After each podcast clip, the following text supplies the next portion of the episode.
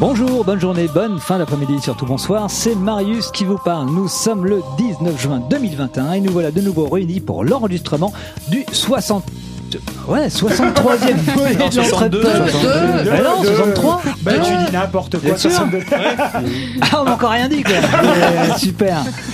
Alors, à l'entrepode sur Terre, alors que j'ai écrit cette intro à 3000 mètres d'altitude, je sais même pas, c'est à 3000 pieds, ça se dit ouais, 3000 pieds, En c'est fait, vrai, tu connais 3000 pas ta chronique, toi. C'était tout à l'heure, dans l'avion qui me menait, moi et mon épouse, vers une destination ô combien romantique qu'est la Sardaigne. Alors, vous allez me dire, mais pourquoi nous explique-t-il ces détails qui importent peu à l'auditeur, qui d'ailleurs est peu à nous écouter? Le dernier sondage indique qu'environ seulement une dizaine de personnes nous écoutent, surtout en Ille-et-Vilaine. Eh bien, je vais vous le dire, parce que par ce récit trépidant euh, qui mesure à peine deux lignes, hein, eh bien moi je fais voyager l'auditeur, je l'emmène avec moi dans les airs, je l'extirpe à cette morosité ambiante. Qui l'oblige à consommer du podcast, je lui donne un sourire, un espoir d'une vie meilleure, car oui, je le dis haut et fort aujourd'hui autour de cette table, tout le monde peut devenir moi. Mais, mais je ne suis pas la seule personne que vous pouvez rêver d'incarner là dans le repas. Non, non, non. Il y a cette charmante femme. Pour lui ressembler, pas grand chose à faire. Vous avez une douce voix Eh bien, j'ai la solution. Une bonne rasette de rhum tous les matins, 50 centilitres hein, pendant 6 mois, ça brûle les cordes vocales. Vous vous faites tatouer un mérou ou une sardine dans le dos. Vous allez vous allez un mélange de délicatesse avec la rudesse d'un chauffeur routier. Vous faites les meilleures tartes au sucre du monde. Fallait que je sois gentil aussi un petit peu. Ah oui, Et voilà, vous pouvez incarner. J'ai nommé Dame Didouille. Salut tout le monde Ah, pour lui ressembler, lui, hein, pas de problème non plus.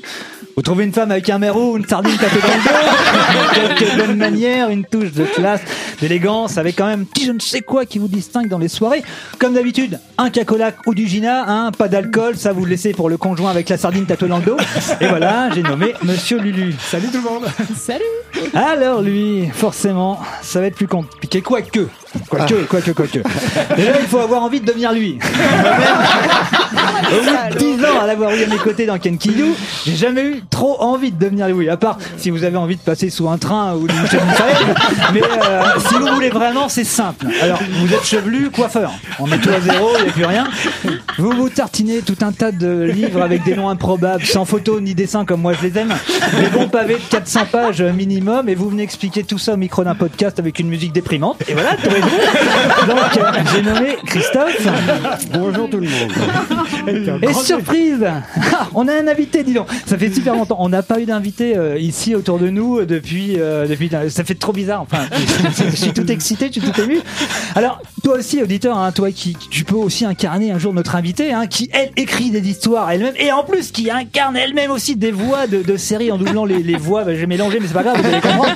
À la télé, donc imaginez un peu le bordel que ça peut donner. Donc, tu peux devenir elle. En tout cas, elle est ici pour nous parler de toutes ses passions. Elle en a plein à l'écrit, elle double des voix, elle fait du delta plane, elle a fait un petit peu de couture aussi, un truc comme ça. J'ai nommé Julie Mouchel. Bonjour tout le monde, salut Salut. Pour l'incarner, elle, c'est simple. On commence par le coiffeur, mais pareil, un rapide, hein, on se fait pas chier avec ça. Tondeuse d'un côté, elle a pas, pas le temps avec une mise en pied de balle, faut que ça aille vite, très vite. Vous, euh, vous la mettez à la lecture du Marquis de Sade qui fricoterait avec deux, trois sorcières chaudes comme la Bresse qui n'auraient pas encore croqué de mal sous un temps la sueur depuis quelques temps. Vous digérez le tout. Vous, vous, vous la laissez écrire une chronique de minimum 37 minutes. Hein, c'est c'est assez elle narre le tout avec une voix suave, légèrement douce et sensuelle qui après on a du mal à se lever de la table. Et voilà. J'ai nommé Dame Christelle. Eh, pour lui, c'est le contraire. Coiffeur personnel chaque matin, soin du visage, hein, compris pour euh, dérider le stress accumulé la veille. Ok, ça va vous coûter des ronds, mais si vous voulez euh, avoir sa classe et devenir un de ces quatre présentateurs de JT, c'est le prix à payer. Lecture des quotidiens, pareil chaque matin, afin de se tenir au courant des infos mondiales et régionales. Le grand écart de l'information, c'est sa passion. Vous savez, le temps de gestation des Eh oui, je sais, c'est 31 à 35 jours. Et il faut savoir aussi qu'on compte 4 à 6 petits par portée en moyenne. J'ai nommé Freddy. Salut. Oh, ce jeu d'acteur Ah non, Oh c'est merveilleux. il a Ah, on avait travaillé ça pendant répété, hein, heures. on est des malades. On l'a envoyé il y a deux semaines. Et t'as quand même trouvé Euh. le moyen de le lire C'est bon? Je peux continuer? Ça va? Ça je n'emmerde pas? Hein?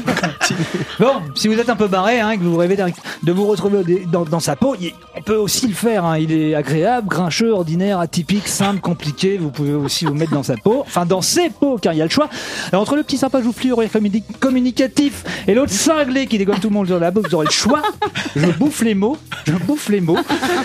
Mais euh, le dépaysement sera complet. J'ai nommé Arnaud, mais je t'aime quand même. Bonjour. Bon, et puis si vous voulez vous identifier à lui, il y a du taf, attention.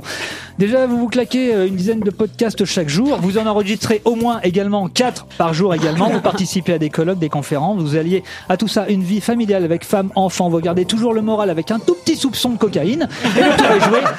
Vous voyez, c'est pas compliqué. Vous aussi, vous pouvez ressembler et incarner un des personnages de l'entrepode. Donc, je te refile les rênes de l'émission, Nico. C'est parti. Fais-nous rêver.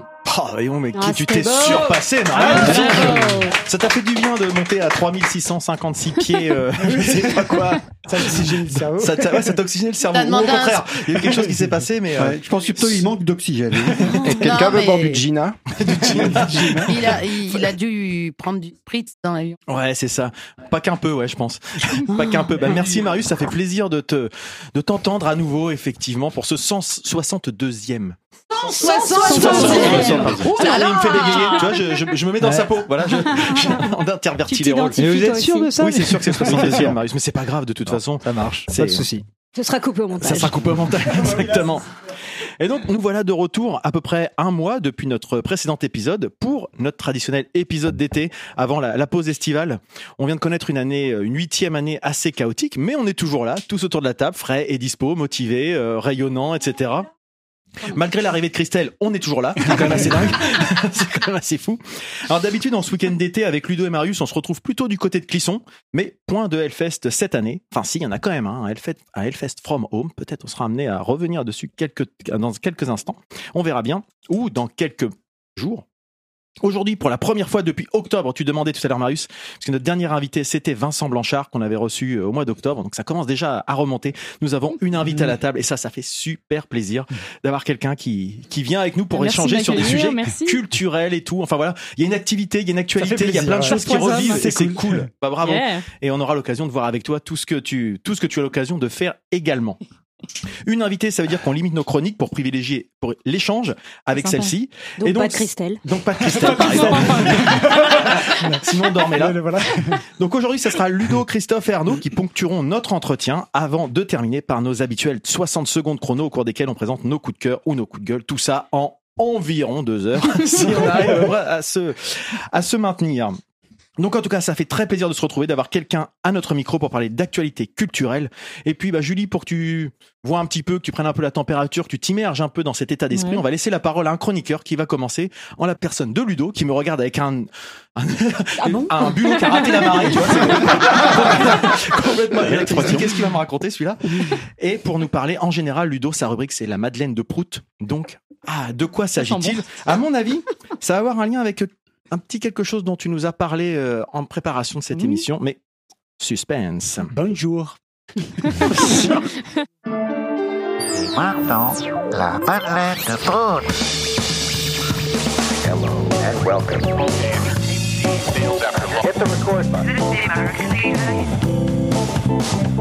Madeleine, Madeleine, Madeleine.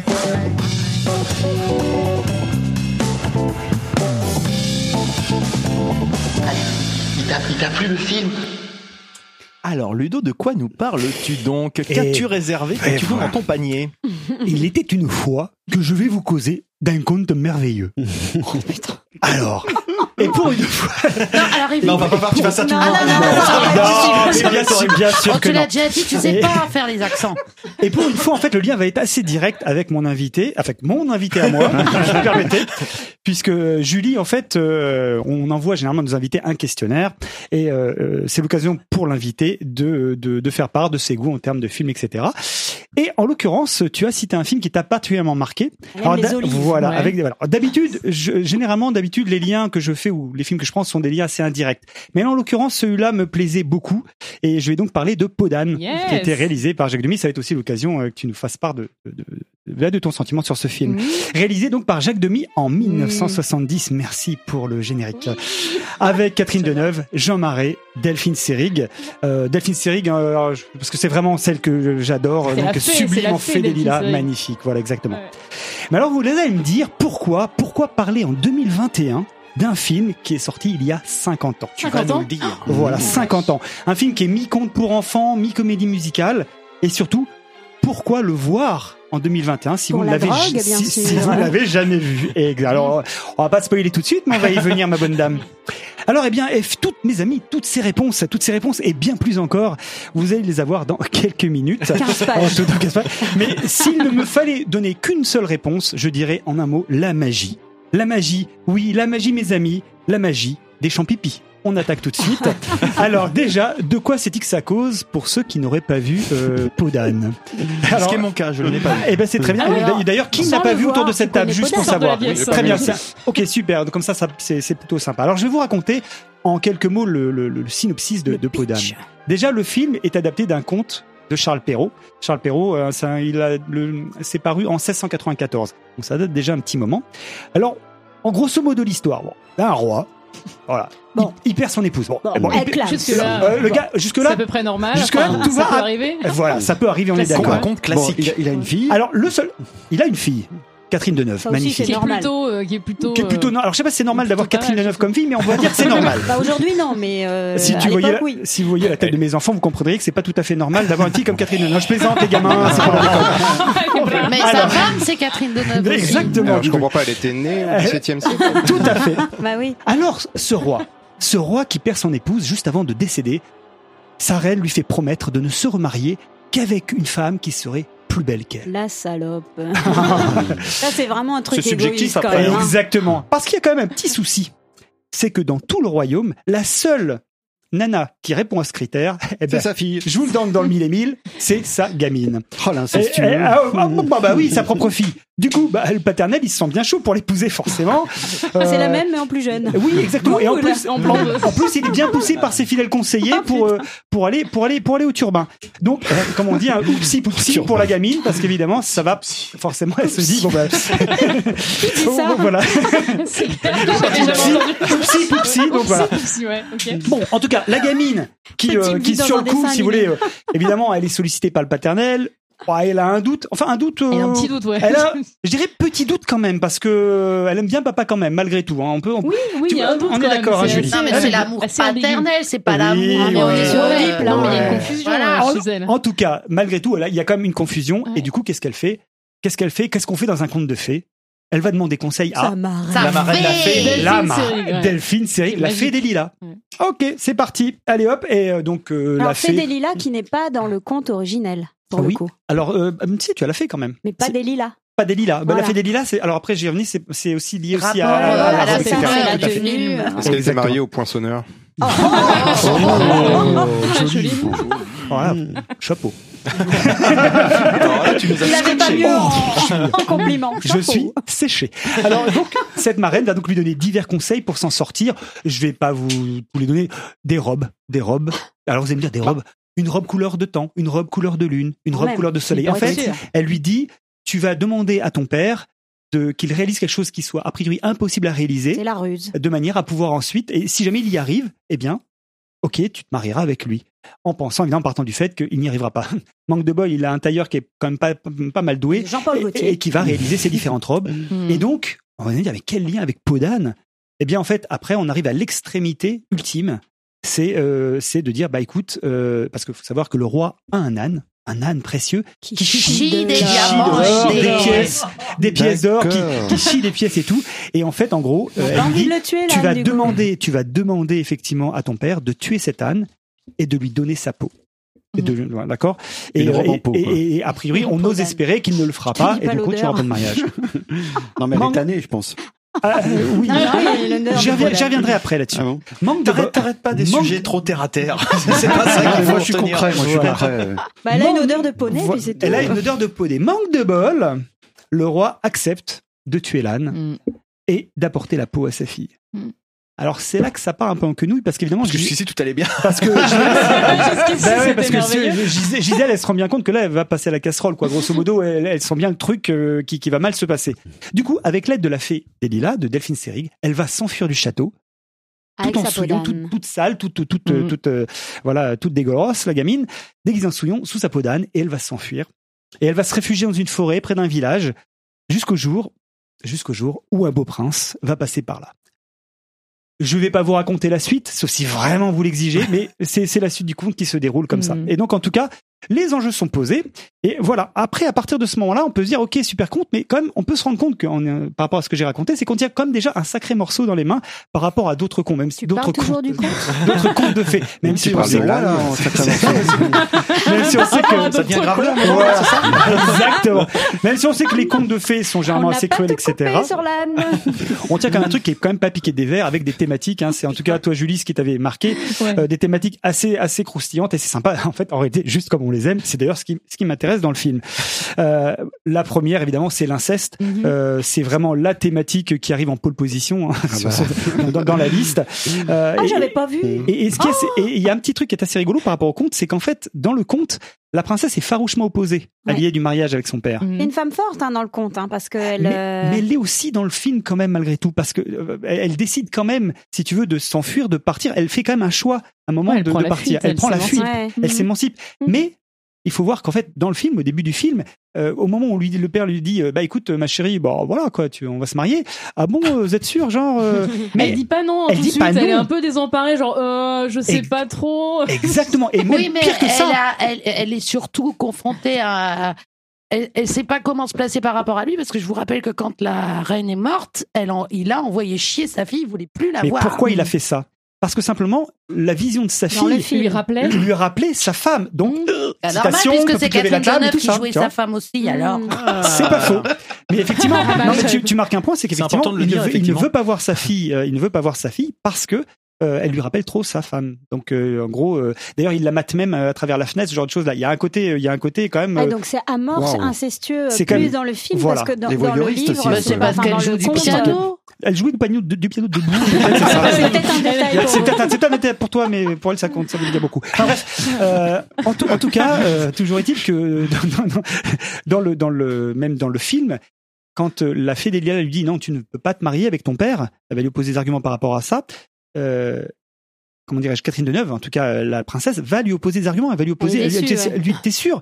Parce que hum, c'est quand même, j'aime mon père. Ouais, Oui. Donc bien sûr. voilà. Donc c'est c'est c'est quand même assez trouble comme euh, comme oui, relation. Et à contrario, quand le roi va demander euh, des informations, ou en tout cas se renseigne auprès du, Des conseillers. du, so- du conseiller. Non, tu sais, celui qui a des potions magiques, blou, blou, blou, blou, blou, là. Druide. Ah oui, mais non, oui. Lui, lui le Hardy. stipule que dans les livres, il est écrit qu'un un père peut se marier avec sa fille. Exactement. Ouais, dans les livres écrits par les mecs, quoi.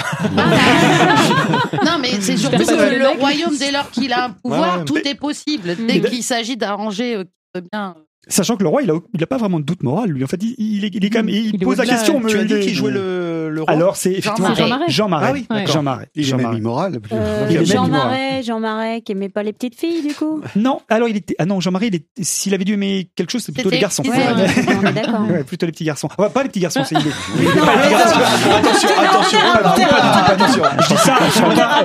Je crois que tu confonds avec Charles il faut, couper au montage. Non, non, non, je disais dans le sens s'il avait dû aimer un sexe, c'était plutôt les hommes que les femmes. Mais voilà. ah, euh, moi, il y a un truc qui, je l'ai vu de- plusieurs voilà. fois, mais quand j'étais petite, je l'ai vraiment regardé Mhm. sous le prisme d'un d'un conte pour enfants sans avoir la, euh, la Mais vraie pareil, réalité moi, des choses. J'avais pas la ref en Voilà. fait quand C'est je l'ai vu, j'avais 6 ans et je trouvais ça juste beau, j'adorais les robes, j'avais j'avais pas toutes les références. Peut-être un truc c'est- inconsciemment qui me parlait et sur l'amour du père en fait. Enfin, j'avais j'avais 4 ou 5 ans et moi j'étais amoureuse de mon papa à ce moment-là, enfin Bah, comme toutes les petites filles. Et du coup, ça m'avait parlé, je m'étais dit ah merde, on peut pas épouser son papa en fait. T'es- mon éducation. Quand t'es D'accord. petite, dire aussi que la couleur Le micro, il est pas là, Didouille. est particulière. Ouais. C'est-à-dire que Ouais. tout est très coloré, c'est bleu, c'est rose, on va ça scintille. Mais un truc juste que j'avais pas remarqué quand j'étais petite, putain, il a des talonnettes, euh, Jean-Marie. Mais Ah, non. mais ça, Mais bien sûr, regarde, Faut que je re-regarde le à nouveau. Alors ça, c'est vraiment le truc. Il a des sabots. Il a des sabots. Donc Julie, quand tu dis que euh, donc euh, ce film a fait toute ton éducation, donc Mhm. c'est ton papa qui est à tes côtés dans bien. T'es très jeune. Très jeune. Voilà. Ah, mais écoute, en chose. Bonjour papa. Ça fait plaisir. Monsieur. Enchanté, C'est monsieur. C'est mon amoureux Voilà. On lui fait un petit coucou. donc voilà. Ah, avec une voix comme ça, c'est c'est rassurant. On croirait Didouille. ハハハハ! Te laisse pas abattre. tu sais, c'est- Tout ça, c'est c'est les paroles qui, qui, qui, qui, qui, qui- qui ne restent pas. hein. Et c'est intéressant ce que tu dis par rapport C'est aux contes, petit, effectivement, qu'on c'est a comme plusieurs lui. niveaux de lecture, en fait. Exactement. Bien sûr, Qu'on peut ouais. lire quand on- euh, même certains Disney, les contes des, Les des Disney, frères Grimm, surtout. en général, Ouais. en général, on les voit au début comme certains trucs, et quand on regarde derrière, effectivement, il y a un, il y a un double niveau de lecture. Ouais. qui Et peut- D'ailleurs, on les ouais. utilise beaucoup en Oui. psychologie. Exactement. hein. Les comptes Psychologie sont du- annulés. ah, annulés. Pff, oh là là, elle, elle est bourrée. Ils sont analysés euh, au prisme justement Bien sûr. des, des... Psychanalyse des contes de fées, Voilà. c'est un classique. Ouais, euh, de Bettelheim. Bettelheim, Ouais. ouais. Et je je les chansons de Corbier. euh, Il n'y a, pas de Cuba sans cacao. Ah oui. Oh là là Et, bah, et par, et par rapport à ça, Christelle, justement, je pensais à toi par rapport à, par rapport au, parce qu'en fait, euh, là, on parle du film, et sur les contes de fées, je pense que ça sera, il y a, il y aurait plein de choses. euh, Peut-être un de ces jours, tu nous vous une chronique là-dessus. Ce sera chronique intéressant. sur euh, Femmes qui dansent avec les loups. Ah, tu nous feras une vraie chronique un jour Ah, Sur le bouquin, on m'a dit de lire absolument. ça, oui, bien sûr. Euh, non, c'est de relire les contes au fait. euh, C'est avec Kevin Costner, euh, non? Femme qui danse avec les loups. Quasi- Alors, je, je, je, je, je- demande un moratoire sur le temps de ma chronique. Hein. C'est vrai que quand on a un invité, on est plus rigoureux, mais non, là, ça. Dans la psychologie de- de- des contes de fées euh, selon Bettelheim, on a une analyse euh, datée et masculine. C'est-à-dire qu'effectivement, sur un conte comme ça, c'est très facile de parler d'inceste et, et de la crainte et d'inculquer la crainte aux petites filles de l'amour du père, c'est-à-dire cette, euh, cette ambivalence de j'aime papa, mais en fait, j'ai pas le droit d'aimer papa. Donc c'est une réécriture de Deep, c'est très, c'est pas très compliqué en fait. Oui, oui, bien sûr. Mhm. Et, euh, et en fait, euh, quand tu relis après La femme qui danse avec les loups, elle relie aussi des contes, alors que nous on connaît et d'autres qu'on ne connaît pas, justement pour montrer que les femmes dans les, dans les contes sont pas si naïves ou puériles et qu'il y a une certaine forme de, de, de force féminine. Et là, pour le coup, Podane, elle a une force féminine dans le conte de de de. Grimm, de, Perrault. Mhm. pardon.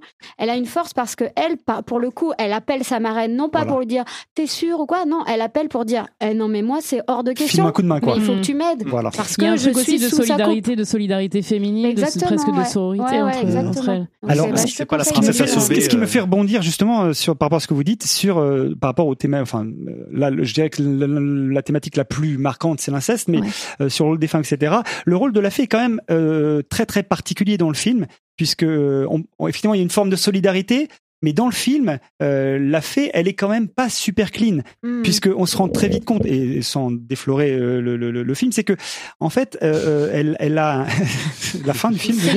C'est limite. C'est limite. je sais, je, suis- je suis défloré. c'est qu'en fait, que- c'est- non, mais tout simplement parce que euh, on se rend bien compte à un moment dans le film que les actions de la fée, les conseils qu'elle donne euh, à Mhm. la princesse, sont quand même pas dénués d'arrière-pensée. On sent bien que derrière que il y a Tu quelque sens chose bien qui le derrière, toi. Voilà. Ils sont bien derrière, mais on sent bien que derrière il y a quelque chose qui se passe avec le roi. Ouais. Il y a- Il y, a quelque chose entre la fée Ah. et le roi. Mhm. Elle Et en- le dit d'ailleurs la première fois. Exactement. Et Mhm. d'ailleurs, Elle dit et- moi je suis pas assez belle pour va lui. quand, quand on le revoit, et voilà, exactement. Et Ah on se ouais, rend compte là, en c'est fait. vraiment une réécriture. Euh, c'est une réécriture là-dessus. C'est pour ça par rapport au conte. C'est pour ça que c'est intéressant. Et, et, et ça l'est d'autant plus puisqu'en fait, évidemment, et sans révéler la fin pour ceux qui ne l'auraient pas vu. La famille recomposée, quoi, dans le conte. Du Eh, coup, t'as- t'as- eh, oui, oui, aussi, t'as raison, exactement. En tout cas, tout ça, ça prend vraiment, il y y a un écho comme ça. Et quand on voit le, le film et qu'on voit la fin, on se dit, Mm. oh la vache, ok, d'accord, je comprends, puisqu'en fait, on, on découvre la, les manigances, en tout cas, une forme de manœuvre de la part de la fée Mhm. par rapport à ce qu'elle fait, d'essayer d'écarter euh, de- donc le, le Podane de son Qui est père. donc une Mhm. vision totalement masculine de la sororité. Ah, c'est intéressant, Ouais, en tu fait, vois. ouais, tu- ouais. Non mais rivalité entre en meufs, fait, quoi. euh, ça veut dire qu'elle peut pas, elle peut pas aider sa sa jeune et belle euh, pas nièce, comment on dit euh, Non, sa, Filleule. sa filleule. filleule, Sa filleule, pardon, ouais. euh, sans avoir un arrière, euh, Ouais. une arrière jalousie de sa quelques- beauté, de sa jeunesse. il y a quelque chose typiquement masculin. il hein. trouvait son intérêt. C'est une manipulatrice ça, part. Voilà. Alors après, ce qui est, ce qui est aussi rigolo, c'est aussi il y a donc aussi un autre aspect, c'est le, le prince, le personnage du prince, qui est en fait décrit comme un personnage finalement dans le film. hein, toujours, hein, je, je, je- vraiment, je vais rester sur le film. Euh, un prince capricieux et dont la relation d'ailleurs avec avec le avec le avec la princesse est très particulière. C'est-à-dire que autant il y a quelque chose de franchement, enfin je trouve très sexuel entre le le, le roi et la princesse. Enfin, qu'il y a un- En- entre eux, un- il y a un truc assez asexué en fait. On se demande Exactement. comment ce couple peut exister. On n'y Exactement. croit pas trop. Mais je viens de le. tout à Ouais, fait J'en d'accord. avais jamais pris conscience. Tu vois, vrai, on et quand tu vois des scènes- Si on peut t'apprendre des trucs. hein. Voilà. Surtout n'hésite pas. Com- complètement Non, enfantin. la relation n'existe pas. La relation- Enfin, elle est, elle est enfantine, ouais. Elle est enf- mais enfantine, mais un point, c'est, ça en est même. Platonique peut-être? Ah, c'est, c'est, Non, c'est- tu sais quoi? J'ai, lu dans certaines analyses qui parlaient même de, de relations fraternelle. Ah oui. Et pourquoi pas dire incestueuse En fait, tu peux aller tirer le fil comme ça, tu peux retourner le truc à l'envers. C'est c'est vraiment assez marrant. Et, euh, et, et voilà. Et donc, euh, on, on les voit, ils se roulent dans l'herbe, ils mangent des pâtisseries. euh, super, C'est comme une fille, quoi. On se roulera dans l'herbe que tout à l'heure, ouais, mais c'est ça. c'est juste le. Voilà. Et euh, d'ailleurs, à propos de cette scène où euh, c'est une scène de rêverie, hein, où on les voit euh, comme ça gambader, etc. Mm. Euh, en fait, euh, c'est c'est il y a quelque chose. Là, pour le coup, on va arriver sur un autre aspect que tu avais aussi euh, vu, toi, Julie, que tu avais Mm. évoqué, et, euh, et Christelle d'ailleurs aussi. C'est l'aspect un petit peu, hein, on va dire un peu hippieland Ouais. du truc, puisqu'en fait, dans cette scène de rêverie, il y a une chanson qui est notamment chantée. Et, alors, je vais pas la Ah bon Ça, c'est original, elle, elle est chanson les chantée. chansons sont super. ouais. Voilà. Et une chanson qui s'appelle Rêve secret Ouais. d'un prince et Et d'une princesse. princesse. ouais. Est-ce que tu, connais, tu te rappelles des paroles ou pas? J'ai le je- texte. Allez, Je me souviens plus. non, Allez, on t'écoute, Julie. Non, non, c'est pas grave, c'est pas grave, je vais- le dire, je vais le dire. On a le karaoké. Ah. Et d'ailleurs, on on peut dire clairement que c'est un appel vraiment sans ambiguïté à enfreindre les interdits. C'est vraiment clairement. Et donc, je vous, je vous, je vous donne les paroles. Hein, c'est nous ferons ce qui est interdit. Nous ferons Ouais. tous des galipettes. Ouais. Nous, fe- nous serons Ah oui. ensemble à la buvette. Nous nous gaverons de pâtisserie. Et Qu'est-ce que c'est que Nous ces nous gaverons des pâtisseries exactement. Space Mais qu'est-ce que c'est que la Ah, buvette Je veux dire, c'est tu y vas. C'est nous ferons des galipettes. Nous Ouais. fumerons la pipe en cachette. quoi. Oh là Alors il faut savoir que à l'époque, Jacques Demy était parti aux États-Unis entre 67 et 69. Euh, à cette époque-là, il fréquentait. il- Il n'y avait pas Voilà. Hendrix, il n'y a pas une histoire avec Hendrix. Voilà, hein, il, a, il, a, euh, il, a, il a fréquenté ces milieux-là. Il a Ouais. fréquenté les milieux hippies, euh, donc tout ce qui est effectivement, euh, c'était c'était le- toute la, sens, tout le moment de la contre-culture de, de Ouais. l'époque. Il a était- pas fait les choses à moitié, euh, Jacques Demy? Oh. Ah C'est merde. Serre-lui une bière. Oh là Et, là. et- c'est- là qu'on voit à quel point en fait toute cette euh, cette expérience, enfin ce, ce vécu, euh, il il vit à Canis Verda dans ces milieux-là, Ouais. et à quel point ça a vraiment complètement en fait imprégné le film lui-même, Ouais. puisque ce film a été fait euh, à son, à son retour. Et donc c'est c'est en ce, en ce sens que on voit à quel point euh, Podane c'est c'est une rêverie fantastique, mais sous alu en fait. Mm. C'est vraiment, c'est exactement ça. Et donc qui trouve complètement, qui trouve, qui, qui, qui trouve complètement ça, qui trouve complètement ça. Ah, Comment tu veux continuer avec ça? Qui- qui- Débrouille-toi. Surtout qu'il reste deux minutes. Là. oui, j'aurais fini.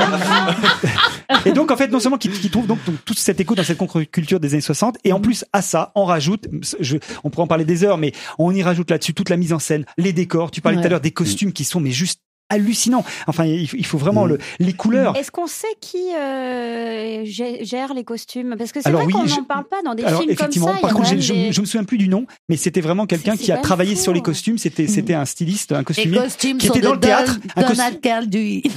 Tu te rappelles pas, pas. le théâtre là Au théâtre ce soir. Au théâtre Ah, ce au théâtre, soir. Et mais par Ah contre, c'était quelqu'un qui, qui travaillait dans le euh, théâtre. vrai. Ouais, c'est ça. Bref, l'esthétique du et, et toute l'esthétique générale du film est complètement décalée, c'est-à-dire que et c'est ça qui est, qui est très intéressant, c'est qu'on a un vrai mélange entre, euh, je dirais, euh, alors tout un, un décorum très qui peut paraître très Renaissance, très très Mais quand, baroque. quand on est enfant, d'ailleurs, on pense que c'est que c'est l'ancien temps, C'est que l'ancien, c'était la voilà. Renaissance autre, et en fait, c'est plein de références. Enfin, il y a des, il y a des, comment dire, des, anachronismes. Et, avec avec derrière carrément le contraste avec les anachronismes. Dont la fin, mais on dont- spoilera voilà. pas à la dont, fin. dont- ça. dont- dont un dernier dont on, parle- non, on n'en parlera pas là, Oh, mais de toute façon, c'est c'est il a marrant, moi j'aimais pas ce truc de la fin. bah, quand j'étais petite, ça me décevait c'était trop énorme. ah, non, parce que ça te, non, on va pas trop en dire.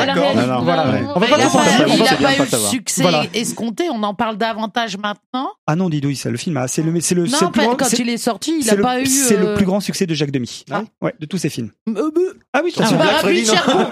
Parapluie de Cherbourg compris. C'est le plus grand succès de Jacques Demy. Hmm. Ah ouais. Oui, je t'assure. Ce qui est très drôle, c'est qu'il repasse assez fréquemment sur Gulli. Mais oui. Et mes élèves m'en parlent. Ah, j'ai vu C'est vrai, sur Gulli Ouais, sur Gulli.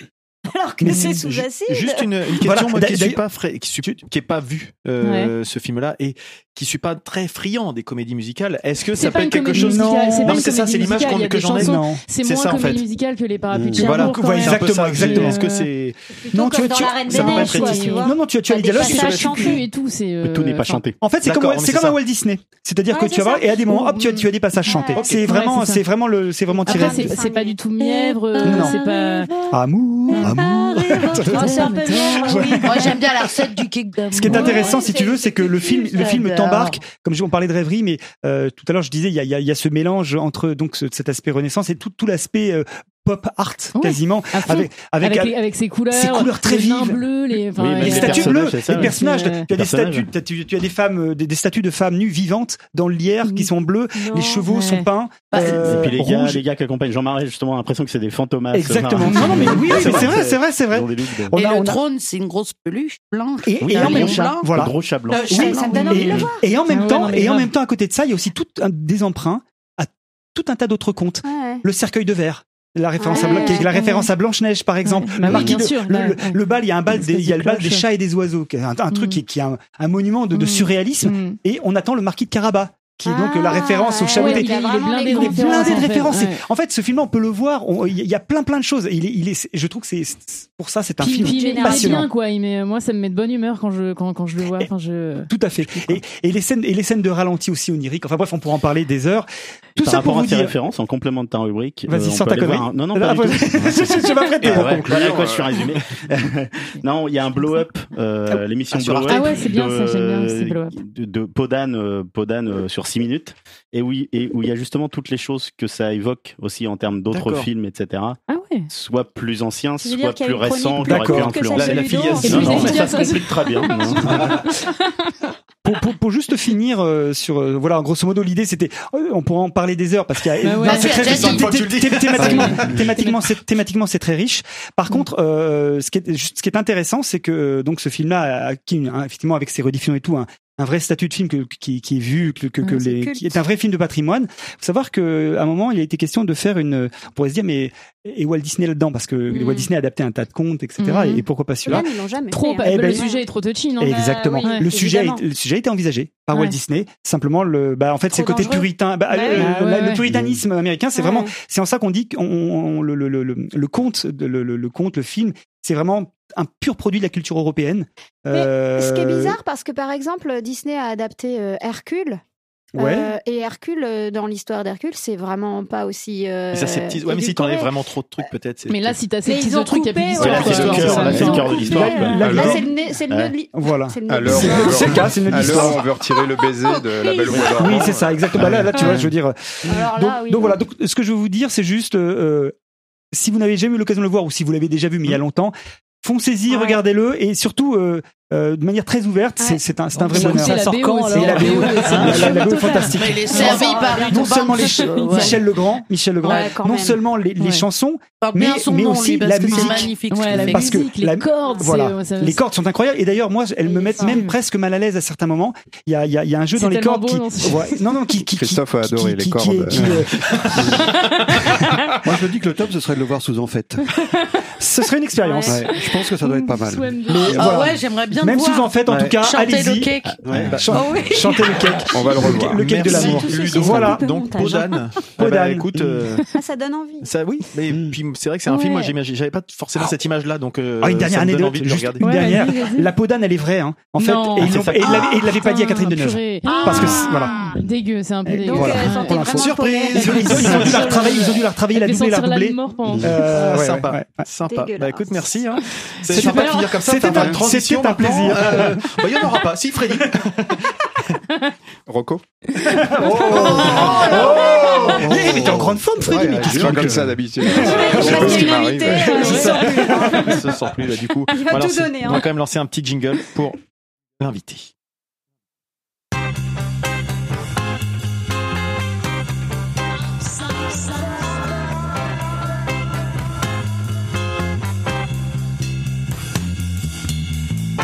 Pas de problème. Je suis même content que tu sois venu chez nous. J'aimerais bien que tu restes. On va manger. Freddy. Oui, d'ailleurs, on Tu vous l'a pas dit, mais c'est Christophe qui fait tous les jingles. Et J'adore les jingles, ça Voilà. m'a catché tout de suite. Ouais, Ouais. bravo. Bah, merci. Ça, fait 8 ans, il se démode Ça me pas. donne envie de danser. Donc, Voilà, euh, c'est vrai. Bravo Christophe, c'est l'occasion de le. Comme un bon film de Jacques Denis. Ouais. Avec les, les, les chants en moins, quoi. Vrai, ça, Et sent ça moins, sent moins. ça, ça sent moins fort. Pardon Freddy, vas-y. Alors, bah, Nico, tu l'as, déjà dit, on reçoit aujourd'hui à notre micro Julie Mouchel. Bienvenue, Julie. Merci. Alors, vous allez dire Julie qui? Ah, bah, Bah oui, euh, oui, son nom et il vous dit peut-être rien.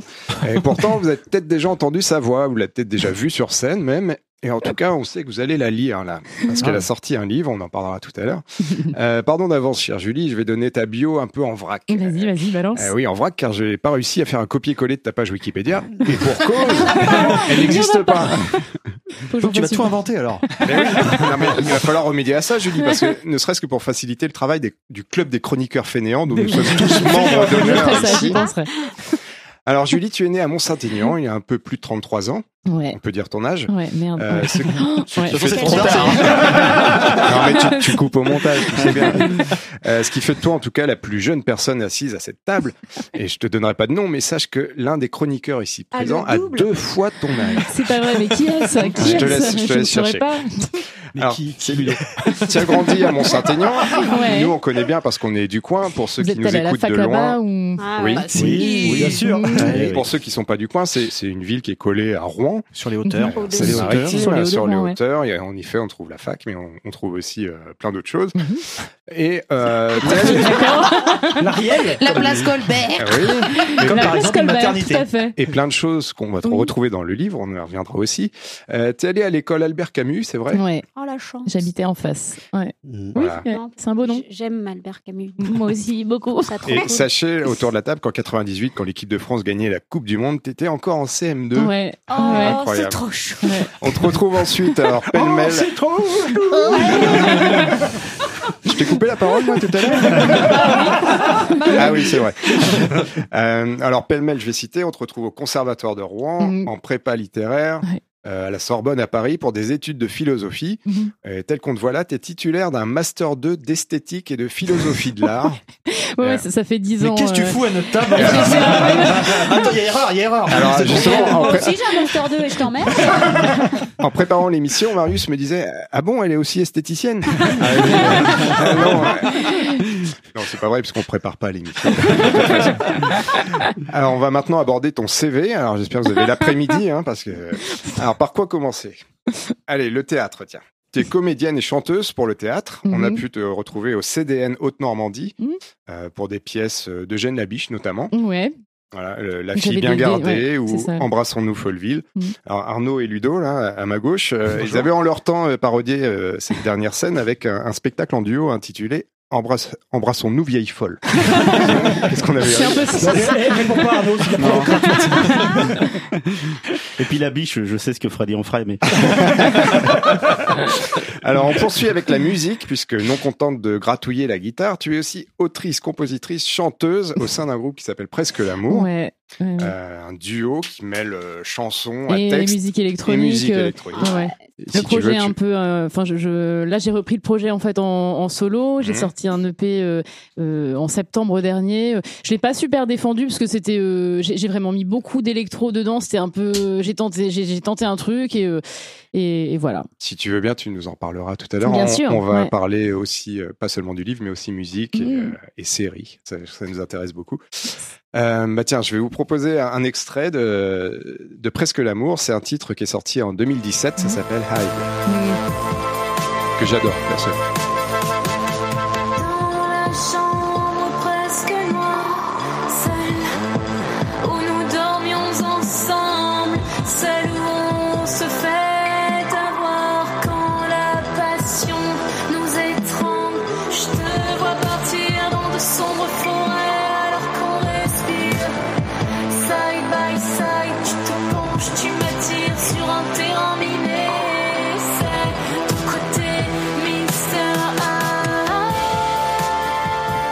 S'appelle. Le clip est magnifique. merci Et je sais pas si tu te souviens, mais avec Monsieur Rêve, Michael, qui est déjà venu à ce micro, on- Mhm. on, t'avait trouvé une Talbot qui a servi dans le clip. euh, ah ouais c'est vous qui me l'aviez trouvé Eh ouais. génial Talbot, la voiture ouais ouais ouais, Ouais, ouais, bien sûr. Ouais, ouais. Oh. Et euh, alors, Bah, tu ce vas serait quoi d'autre Je sais pas. Ce, ça ce- paraît ce- tellement vieux comme truc. euh, ce Freddy, il est de Incroyable. C'est incroyable. Ouais. Et on t'avait dit, t'en prends soin surtout. Et, et j'ai vu que t'avais claqué la portière. Ça, c'est pas très non mais sur le retour, on avait percuté une biche, on était allé sur On avait percuté une biche, mais c'était pas euh, la, la Talbot était derrière nous, mais on avait percuté une biche et j'avais trop flippé sur le moment. Je m'étais dit merde, est-ce qu'on est dans, des- dans, dans la Talbot ou pas? On n'était pas dedans, mais euh, mais j'avais flippé. Enfin bref. C'est pour ça. Les anecdotes. Ah, t- bah, je vous conseille, si vous l'avez pas vu, allez voir ce clip qui est Oui, on vraiment le mettra, de toute très façon, bien dans- réalisé. Oui, mais en même temps, elle la lave, la Talbot. Tu la laves Ah oui, dans le dans le clip? clip, Ah, oui. Oui, oui, oui, j'en- prends soin, on est plusieurs à la laver. Tout le monde la lave. J'adore laver des talbots. ouais. Tu peux en parler un mercredi soir ou pas? Je pense qu'on pourrait faire une autre émission. hein.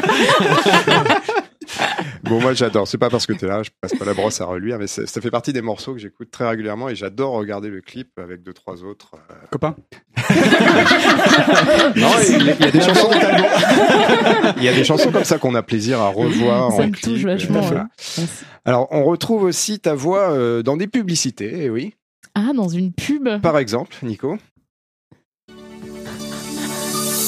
Jolie rouge. Vos lèvres n'ont que ce mot à la bouche. Mais oui, tout à fait. Clarence. Ça fait partie de, des cordes à ton arc. Ouais, ouais, en fait, c'est une maquette, ça. c'est pas, pas la vraie pub, mais, mais je m'étais éclatée à faire ça, ouais. Ouais, ouais. Du coup, Mm. est-ce que je vois que tu as du rouge à lèvres Est-ce que c'est du Clarins? C'est du Clarins, ouais, tout à fait. Ah, j'ai une question. justement. Quand, quand, tu, quand tu dis que c'est une maquette, c'est toi qui fais tout, la musique, la voix Non, là, le- j'ai, chopé un son, euh, puis oui, pour le coup, je fais la voix. et ensuite, tu, pro- tu proposes à des, à des, des boîtes de prod, à des gens qui recrutent, et tu, enfin, la, la voix peut avoir, euh, les, les maquettes ont différentes couleurs. Là, c'était, euh, je sais plus, sensuel, euh, jeune Ouais. et fraîche, euh, Ouais. jeune et fraîche, un truc un peu comme Oui, ça, tu vois. Et depuis, j'ai pris un peu de grave, mais ouais, voilà, un truc assez souriant. Ça, veut dire que c'est mort c'est pour Ah, moi. c'est génial. C'est un bouc audio en Non, fait. ça veut dire que ça travaille. Toi, tu pourrais faire une pub pour du rouge, peut-être Ah bah oui. Alors, Caraïbes villageois. C'est Sarcelles. ta voix, ta voix toujours, tu prêtes à des personnages de série. Je vais Ouais. citer en vrac euh, The English Game, euh, Mhm. Good Doctor, The Protector, ou plus récemment Katla, qui vient de débarquer sur Netflix. Ouais. Je l'ai bien dit. Ouais, ouais, c'est ça, ouais. Euh, Je connais les caps là, mais. euh, Ah, c'est le truc. La série euh, islandaise. Et On, en parlera, on en parlera tout à l'heure Ouais. avec Julie. Ah oui, on a vu. Euh, alors, on, on- Tout est tout à l'heure alors avec toi. Oui, bah oui, c'est comme à la maison, c'est- C'est une introduction. Je- En tout cas, je suis- content de m'avoir inspiré. Elle me dit, vas-tu passer l'aspirateur On, en parlera. tout à euh, l'heure. Alors on te répondra que nous, eh ben, on regarde les séries en VO, euh, voilà, parce Ouais. qu'on est une bande de snobs, on est puristes. Et, Ah, les- euh, Mais c'est marrant, moi, ouais. avant de faire du doublage, je, je regardais les séries uniquement en VO et depuis peu, je regarde les VF et c'est, c'est, enfin, quand, quand elles sont oui. réussies. Non, mais en fait, quand elles sont réussies, c'est parfois mieux qu'une certaine VO quand les intentions de jeu sont plus poussées parce qu'on peut se dire que, enfin, je, je fais, je, Tu joues mieux que l'original. mais non, mais parfois, mais parfois, parfois, non, oui. parfois on est sur Mais des parfois, produits oui, de oui. merde, genre t'es sur un truc TF1, euh, enfin Oh une, une- le, le film, Mais le, télé- TF1 le qui est télé- notre non mais mais t'es sur un truc Ça sera bip. coupé. Non mais le, le téléfilm TF1 de l'après-midi, le truc bien pourri, les gens jouent pas forcément très bien. Tu veux dire et, feux de l'amour Et toi, euh, Tu veux dire pire que pire que ça quoi, genre la- le, le concours du meilleur Ouais. cupcake où il y a des, des Oui, oui, oui, on voit et là tu, tu dois, enfin tu dois du coup bien jouer et, euh, et jouer à fond. Puis il y a un travail Voilà. d'adaptation aussi. Peut-être que quelque chose qui est fait pour le public Ouais, ça, américain marcherait pas peut-être pas forcément en France. Ouais, bah il y a un travail Donc il y a d'adaptation. forcément ouais. besoin d'avoir. Le, le mieux, c'est de t'écouter. Ouais, Non, par il n'y a contre, pas de problème. On va t'écouter. Euh, je crois que c'est The Protector. Tu vas me dire si je Ouais. me trompe. Vas-y, Nico. Ah, tu parlais pas fort au Ah. début. C'était- hein, C'était ton meilleur rôle, non? Faire confiance à un protecteur. Croire en son amour, lui accorder ma confiance, devoir tout laisser tomber pour lui. Génial. Jamais. Never. voilà, on en parlera tout à l'heure. Je suis sûr qu'on a plein de questions Ah, à poser sur ce, sur questions. on est toujours, on a eu plusieurs fois des comédiens Mm. de doublage et à chaque fois c'est un monde qui Ouais. nous fascine Ouais. un peu. Même si on n'écoute pas forcément le français, c'est pas- c'est paradoxal, mais Ouais. justement c'est un monde assez intéressant. Et enfin, Julie, tu écris. Ouais. Euh, je crois que tu as toujours aimé ça. Mhm. Donc, euh, on te reçoit au micro de l'entrepôt d'aujourd'hui car tu viens de sortir ton premier roman aux éditions Velvet, Mm. une autofiction qui s'appelle Ventre creux. Ouais. Une autofiction, c'est le bon terme Ça convient? L'autofiction, ouais, ouais. Après, il y a mille définitions de l'autofiction. C'est un, c'est un sujet qui est, qui est assez poreux. euh, Donc, euh, donc j'ai ma définition. euh, je. Comment dire je, Pour résumer, pour moi, je citerai euh, Dubrovski, donc qui a fondé, qui a fondé cette définition, qui dit l'autofiction, c'est confier le langage d'une aventure à l'aventure du langage. Donc, euh, donc les faits sont. Enfin, je me spoil peut-être un peu, mais euh, en gros, le. le- T'as les- surtout perdu euh, Ouais, j'ai rien compris, cinq moi. personnes. Non, non, non. Continue. les, Vas-y, les- vas-y. les- les faits sont les faits sont réels. Euh, le, le travail, par contre, c'est d'en avoir fait, d'avoir fait un récit de, de tout ça et d'avoir euh, d'avoir euh, euh, travaillé sur un sur un langage. Mm. Bah, tu sais quoi, on va en reparler après. Ok, ok.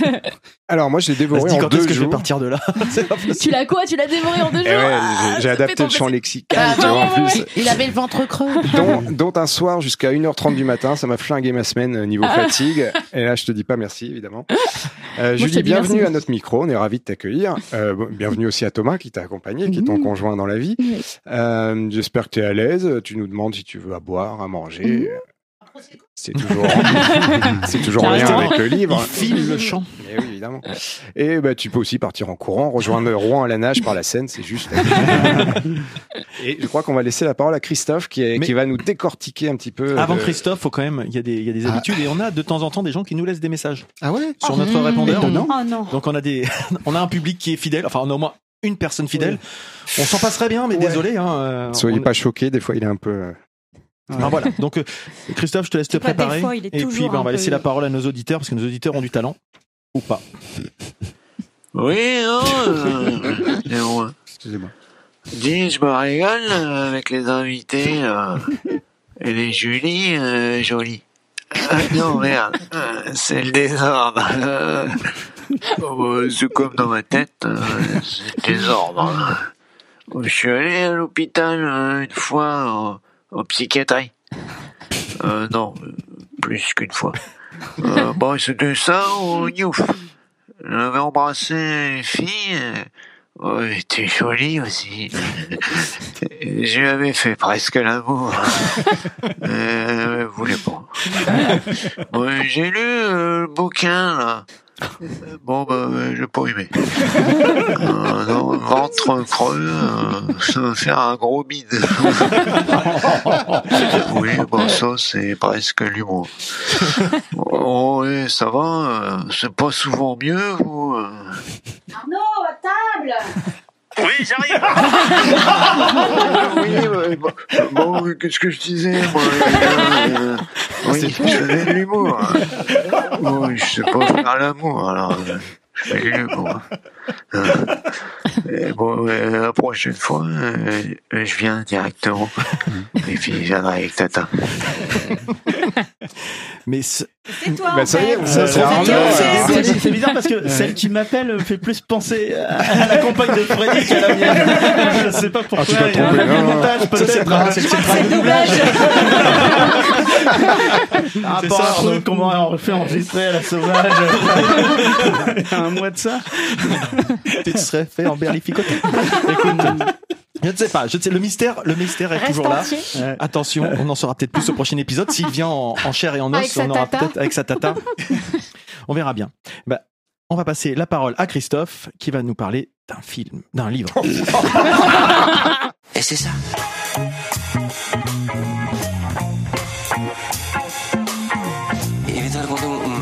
Que c'est YouTube que c'est intéressant.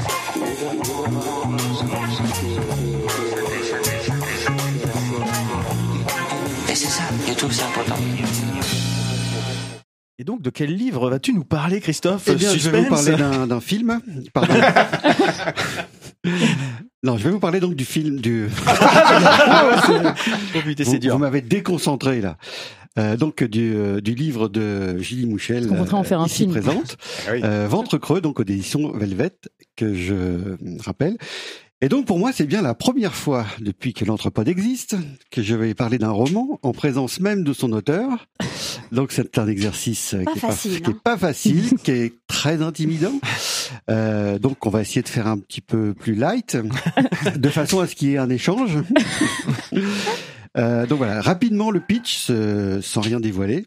Euh, donc ce récit, euh, donc c'est un récit à la première personne Mhm. qui, qui jaillit de la cervelle de Etsy, l'héroïne de ce roman, qui raconte le- les jeunes années, euh, ses jeunes années de fillette jusqu'à son adolescence. Elle va ainsi dérouler sous nos yeux sa vie bouleversante et tragique dans une espèce de brutalité poétique.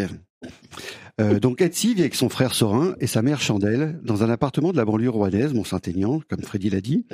Pour ceux qui connaissent, euh, il y a plein de lieux euh, reconnaissables, mais euh, c'est pas l'important. Enfin, c'est pas l'important pour, ce- pour les autres. on peut suivre même si on Oh, connaît voilà, pas. C'est ça, ça c'est Oui. c'est pas forcément le, le, le cœur du sujet. Euh, donc Etsy, euh, en fait, est en quête permanente de nourriture car sa mère ne fait jamais les courses. Au fil de- des pages, en fait, on comprend très vite euh, que l'on va évoluer dans les bas-fonds de la misère sociale, si je puis dire, où des êtres euh, se débattent dans une société qui les a malmenés, puis les a enfermés dans, la maladie du désespoir.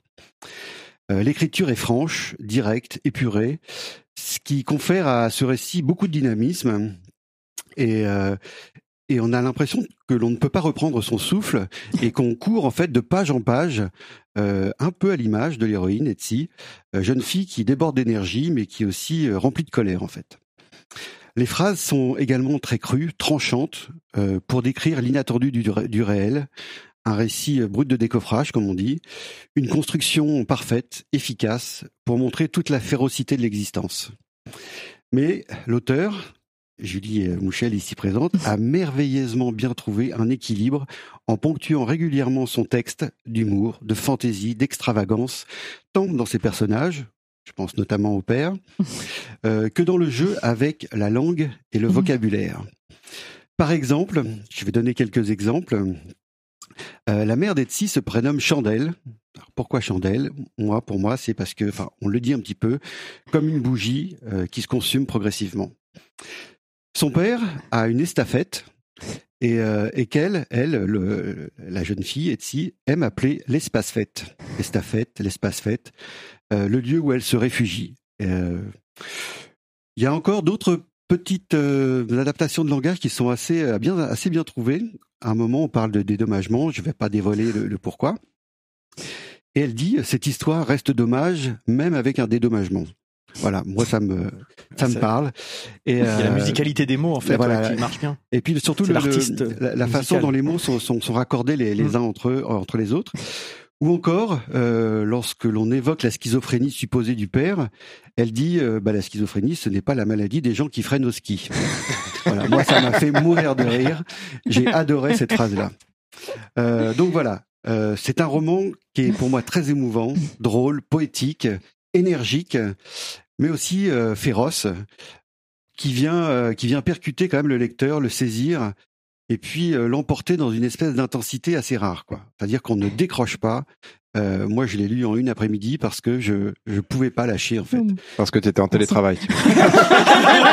Putain, je t'avais- dit de ne pas le dire. Ah, mince. si il écoute ça Freddy nous a fait croire qu'en se couchant une heure et demie, ça l'empêcherait dans sa journée du lendemain.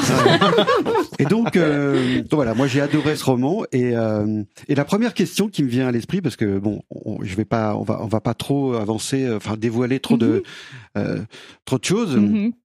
La première question qui m'est venue à l'esprit, c'est pourquoi il y a euh, dans le titre ventre creux un trait d'union entre ventre et creux? Euh, ventre creux, en fait, c'est. euh, Comme l'arbre, non? C'est le- l'arbre, c'est le tronc creux. Euh, Ventre creux, c'est le à, à la fin en fait. Enfin, du coup, je, je vais essayer de pas spoiler, mais euh, Etsy, euh, Etsy, euh, enfin, on, on peut penser qu'elle va, qu'elle va, qu'elle va être sublimée ou transformée. Et ventre creux, moi, ça m'évoquait l'image d'un d'un ogre. Euh, Ah, et, d'accord. euh, et en fait, euh, elle est. enfin, Oui, on peut pas trop en dire du coup. Ouais, voilà, ça, voilà. ouais. Je peux pas trop en dire, mais Ouais. ce serait le nom du, du personnage qu'elle est, qu'elle est devenue par la suite. euh, euh, cet ogre, euh, euh, enfin un ogre qui emmagasine, qui, qui emmagasine tout, euh, de n'avoir rien emmagasiné euh, par le passé. Ah ouais. Il y a une espèce de retournement comme ça. Enfin après, je, on peut l'interpréter comme on Alors veut, moi, je l'avais mais, interprété, euh, interprété un petit peu différemment. Ouais, tu me diras ce que t'en penses. Euh, Je ne suis pas d'accord. C'est comme ça, c'est pas autrement. Ton idée, c'est d'expliquer ce que trait, trait d'union, trait d'union par définition, il y a union. Donc pour moi, euh, les deux termes ventre et creux sont indissociables en fait. C'est-à-dire que pour la jeune fille, euh, les deux termes vont ensemble. C'est-à-dire que elle a toujours le ventre creux. C'est un état. Euh, c'est-à-dire qu'elle peut pas avoir le ventre autrement que creux en fait. D'accord. Ouais. Elle est jamais Le rassasiée, trait d'union finalement, en pour fait, moi réunit les deux termes. Ouais, Mais c'est peut- vachement, c'est oui, peut-être c'est que elle est me dans un état, dans un état d'a- d'avidité, on Oui, peut dire. ça. euh, Mais ça rejoint euh, finalement, ça se, je trouve ça que se rejoint, Ouais, ça se bien rejoint sûr, un peu, bien mais sûr, ouais. euh, Donc Ouais. voilà, je ne sais pas si certains autour de la table ont lu euh, ce roman. Bon après, Freddy a dévoilé quelques petites choses, mais euh, bah, la question qui vient à l'esprit, c'est que quelle est la part d'autobiographie Ouais. euh, dans ce récit? Et notamment, moi, ce qui m'a fait penser à ça, c'est euh, la passion naissante pour le chant Ouais. que tu euh, Ah que oui, tu c'est vrai, pratiques oui. déjà aujourd'hui, tu- que tu pratiques toujours, Ouais. même euh, voire euh, que tu as amplifié puisque Ouais. tu au, sein du groupe. Mhm. Donc voilà, est-ce que voilà, quelle est la part en fait d'autobiographie qui qui qu'il y a dans dans dans ce récit? C'est la question un petit peu honteuse qu'on avait tous envie de te poser. ouais, on en euh, parlait. Qu'il y a euh, certains lourdeaux qui, qui, qui composaient même euh, le Eh ben, trajet. le- la part d'autobiographie, euh, les, les faits sont les faits sont sont, sont réels. J'ai euh, enfin je j'ai euh, transposé un fait parce que parfois il faut savoir protéger euh, les gens qui, qui nous entourent. Oui. Euh, et là j'avais j'avais pas ça a été voilà j'avais pas forcément le choix. Après euh, non non les faits les faits sont réels. Euh, mais euh, si je l'avais raconté de façon autobiographique, ça aurait été chiant, pathétique et euh, Ouais. ça aurait donné enfin moi ça m'aurait donné envie de me pendre quoi. Ouais. Et en fait, j'ai pas. Voilà, donc euh, les faits sont réels et je me suis servi de ces faits comme de comme d'un matériau. euh, euh, à voilà sublimer, à sculpter euh, et ça m'a passionné et en fait c'est drôle parce que Etsy euh, elle s'est elle s'est imposée à moi. Il y a, il y a eu vraiment une enfin cette voix cette euh, c'était comme un comme un monologue comme un comme un personnage. Et euh, et je l'ai enfin je la dissocie vraiment parce que parce qu'elle a quelque chose de d'hyper lumineux. Elle a cette espèce de non jugement sur les choses. Oui. moi je pense enfin quand j'étais petite je pense que j'avais un jugement sur les choses et que là non il n'y a pas de jugement. Et c'est c'est c'est ce qui fait que euh, ça m'a enfin c'était ludique de le faire, ça m'a vraiment amusé. Et même si le fond, le fond est ce qu'il est. il y a euh, la- après, oui, après, le- ça c'est la cuisine intérieure. enfin, c'est Ouais. c'est le et j'ai travaillé là-dessus. Mais ouais, c'est euh, ouais, c'est Le fond est vrai quoi. Enfin le, euh, le fond, le fond, ouais. le fond, le fond est vrai. La narration qui a Alors été moi, travaillée, ça quoi. alors, Et je- c'est pas après, c'est ouais. J'ai- J'ai j'ai beaucoup discuté avec Freddy qui lui l'a fini. Moi je l'ai pas fini Ouais. parce qu'il me l'a donné après. Donc je l'ai lu après. Il était déjà Euh, une heure et demie. Et puis non mais voilà. tu m'étonnes. Peu importe. Mais, mais du coup c'est aussi intéressant que je après. sois euh, en train de le lire Ouais, parce que ouais. je connais pas la fin et je peux rien spoiler. Euh, euh, J'étais euh, pour en avoir lu euh, beaucoup, beaucoup, beaucoup, des autobiographies classiques, des choses comme ça. C'est pas ça qui m'a intéressée en Mhm, fait. mhm. Parce que Freddy, vous vous connaissez, moi Mhm. je ne te connais pas et j'avais pas envie de savoir en fait si c'était toi ou pas toi. Ce qui m'intéressait, c'était vraiment la matière que tu utilises, qui est peut-être propre à toi, mais cette question de l'intime euh, me paraissait euh, de trop en fait. Parce que euh, euh, euh, ne te connaissant pas, euh, il faut séparer euh, bien fait, sûr. L'homme de je, l'artiste. je Ouais. trouve, je trouvais que ça me, ça, pa- parce que par ailleurs, je connais presque l'amour, etc. Mais Mhm. ça me, ça m'enfermait dans un truc. Euh, bah, c'est trop facile. euh, on la connaît, on connaît mon Saint-Aignan. Alors c'est pareil, on a eu cette discussion. Euh, je trouve que pour le coup, mon Saint-Aignan est comme un personnage. Mhm. Et, je me posais la question, j'essayais de me, de me mettre vraiment en retrait, de me dire est-ce que, est-ce dit que ça parle à quelqu'un? Est-ce que ça parle à quelqu'un qui n'est pas du coin? Et je pense que j'ai progressé dans mon récit. Au début, au début, je me suis dit bon, ça va intéresser des gens du coin parce que ça parle du coin. Mais finalement, il y a, il y a un côté très euh, très marqué dans le temps, qui est très euh, qui est très appréciable, c'est-à-dire euh, le fameux magasin Continent, Les références, le Maxi euh, Enfin, Oui, il y a- c'est un peu des pop sur les petites- Il y a références, des ouais. références qui, sont Ouais. un peu plus Mhm. universelles et qui m'ont euh, de prime abord, je me suis dit bah c'est trop local et ça va. Est-ce que est-ce qu'un Toulousain va vraiment apprécier cette lecture-là? Est-ce que vraiment il va y trouver l'intérêt que nous on peut avoir de se dire ah bah oui je me souviens mais carrément c'était comme ça avant. Mm. Et en fait je crois qu'il y a une, une part d'universalité dans ce truc-là et du coup le côté autobiographique oui ou non.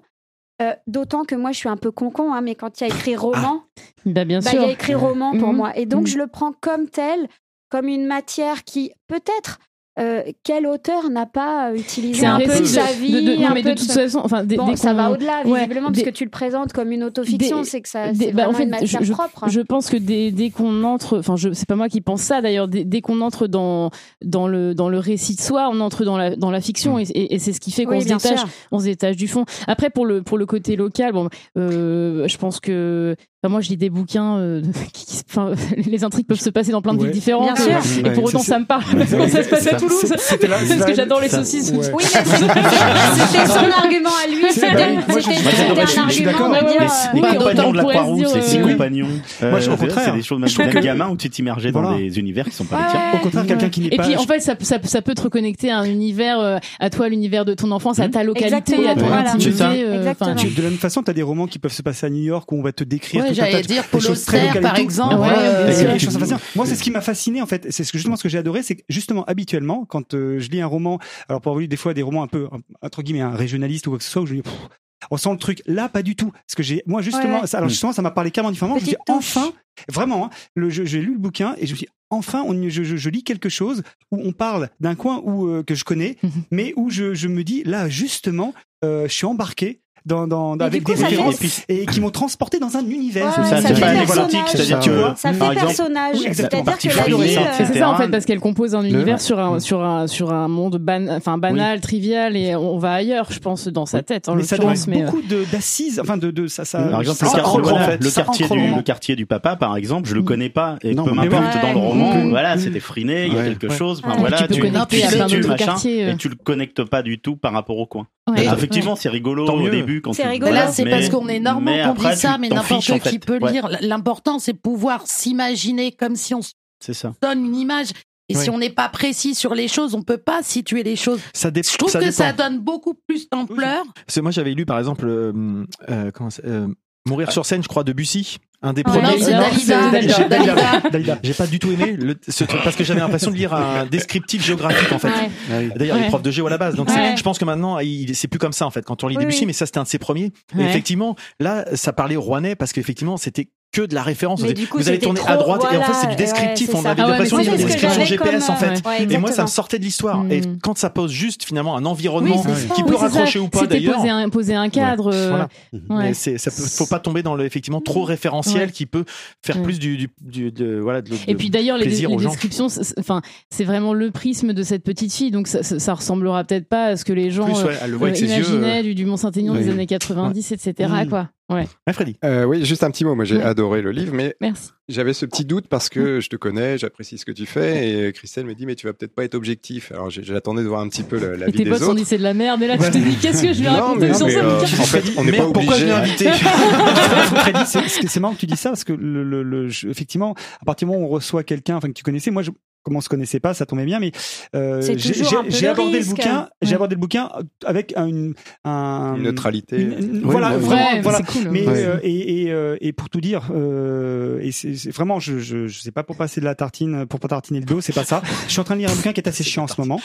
Euh, C'est une malheure- bonne mal- malheureusement, malheureusement, c'est le bouquin de Cronenberg euh, euh, consumé euh, où je je, peines. je, je patine. Ouais, et je vais dire pourquoi je patine.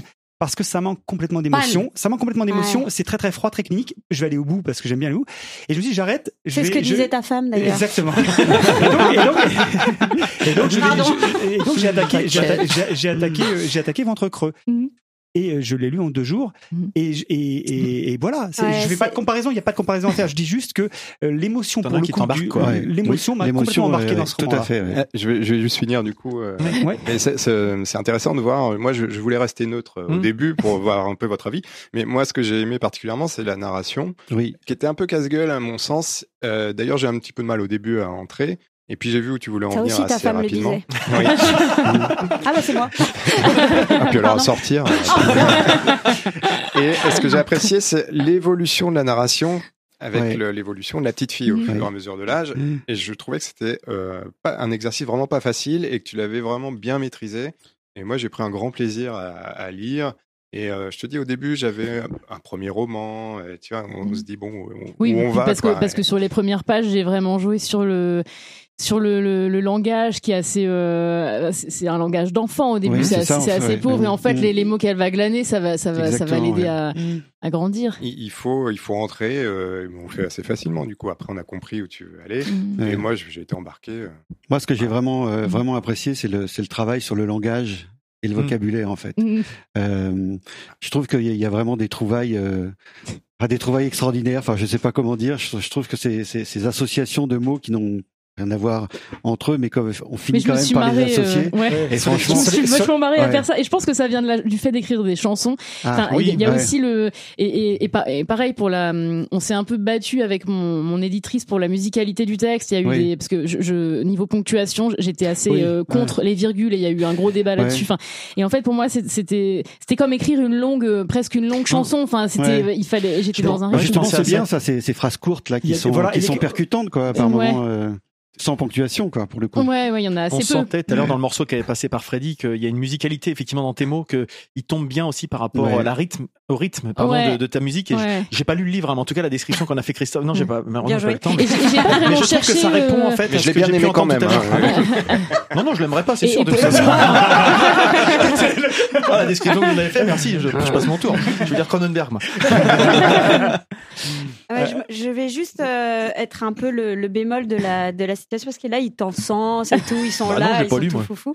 Euh, en fait, moi, j'ai eu, j'ai eu euh, tout de suite, Mhm. j'ai pensé à Émile Ajar. Tout de mhm. suite. Euh, j'ai pensé à Momo qui raconte du haut de ses 10 ans, on croit qu'il a 10 ans, qui raconte sa vie avec son titi parisien, avec son, son phrasé, Ah, etc. Romain Gary, ouais, ouais. Romain Gary, Mm. donc. Et, euh, et j'ai trouvé euh, que c'était sévèrement couillu pour un premier roman, effectivement, de- d'aborder la narration selon le point de vue d'un enfant. J'ai eu beaucoup de mal, euh, justement, en termes de, de qualité euh, du langage. J'ai, par contre, très vite accroché à l'histoire et au fur et à mesure, j'ai trouvé de- des, des perles euh, de langage, des, Mhm. des, des choses qui sont vraiment très bien menées et je, je vais vraiment m'attarder sur ces choses-là. T'as même Mais écrit dans mon livre. J'ai même écrit Je dans déteste livre, ça. dégoûté, mais je l'ai au Moi j'adore faire ça aussi. Je fais au Voilà. stylo moi. Bah, je l'ai papier. Mais par contre, j'ai trouvé qu'il y avait- tout de même encore, et là, euh, ton éditrice aurait pu faire le job, je l'embrasse, Euh, je trouve qu'il y a encore des, des inégalités dans le style d'un enfant de 7 ans. C'est-à-dire que tu as des fulgurances. Et justement, la ponctuation, le travail de, de la non-ponctuation est très intéressante. Mais il y a encore beaucoup trop de, de subordonnés. euh, je dois, nan, que. Enfin, il y, a- y a des phrases qui fonctionnent pas et je pense qu'on aurait dû éliminer ces choses-là. Et il y a plein de choses. Alors, je vais prendre un exemple parce Ça a que l'air de bah, parler, je, hein. je suis prof de lettres. Alors, du coup, j'ai vraiment, je me suis dit non, ça c'est Donc pas prenez vos possible. stylos. Oh merde. C'est dommage. En fait, j'ai eu des petites déceptions en me disant ah ouais, ah non, pas cette phrase-là. Et Mhm. alors, je sais pas, euh, par exemple, euh, un enfant de 7 ans pour moi ne dirait pas. euh, bref, mon estomac a commencé à se tortiller dans tous les sens. Ok. Oui. Chez Faillon Oh, de mon bah corps. Sur cette forme-là? Chez Non, mais Faillon de c'est mon corps. Après après je pense je pense que Mais après, Mais euh, c'est si- c'est pas tellement tellement les termes que c'est Mm. plus dans les constructions Ouais, ouais. où je pense qu'il y aurait pu avoir beaucoup plus de coupes Mm. pour que euh, justement ce phrasé de l'enfant, euh, il n'y ait pas trop de, phrases plus- complexes en fait, Mhm. que les phrases soient beaucoup plus pures et euh, vraiment de l'enfance. Après, après, ce que j'aimais justement, c'était euh, c'était disséminer. euh, c'est c'est des, des termes que, que je peux employer, ça. et c'était que. Enfin, finalement, le lecteur qui lit ça, il- euh, la, la petite fille, c'est c'est- c'est de la fiction, c'est une convention, et on, on voit, euh, c'est- c'est c'est l'enfant euh, en, en lotrice, quoi. Oui, et, oui, c'est ça.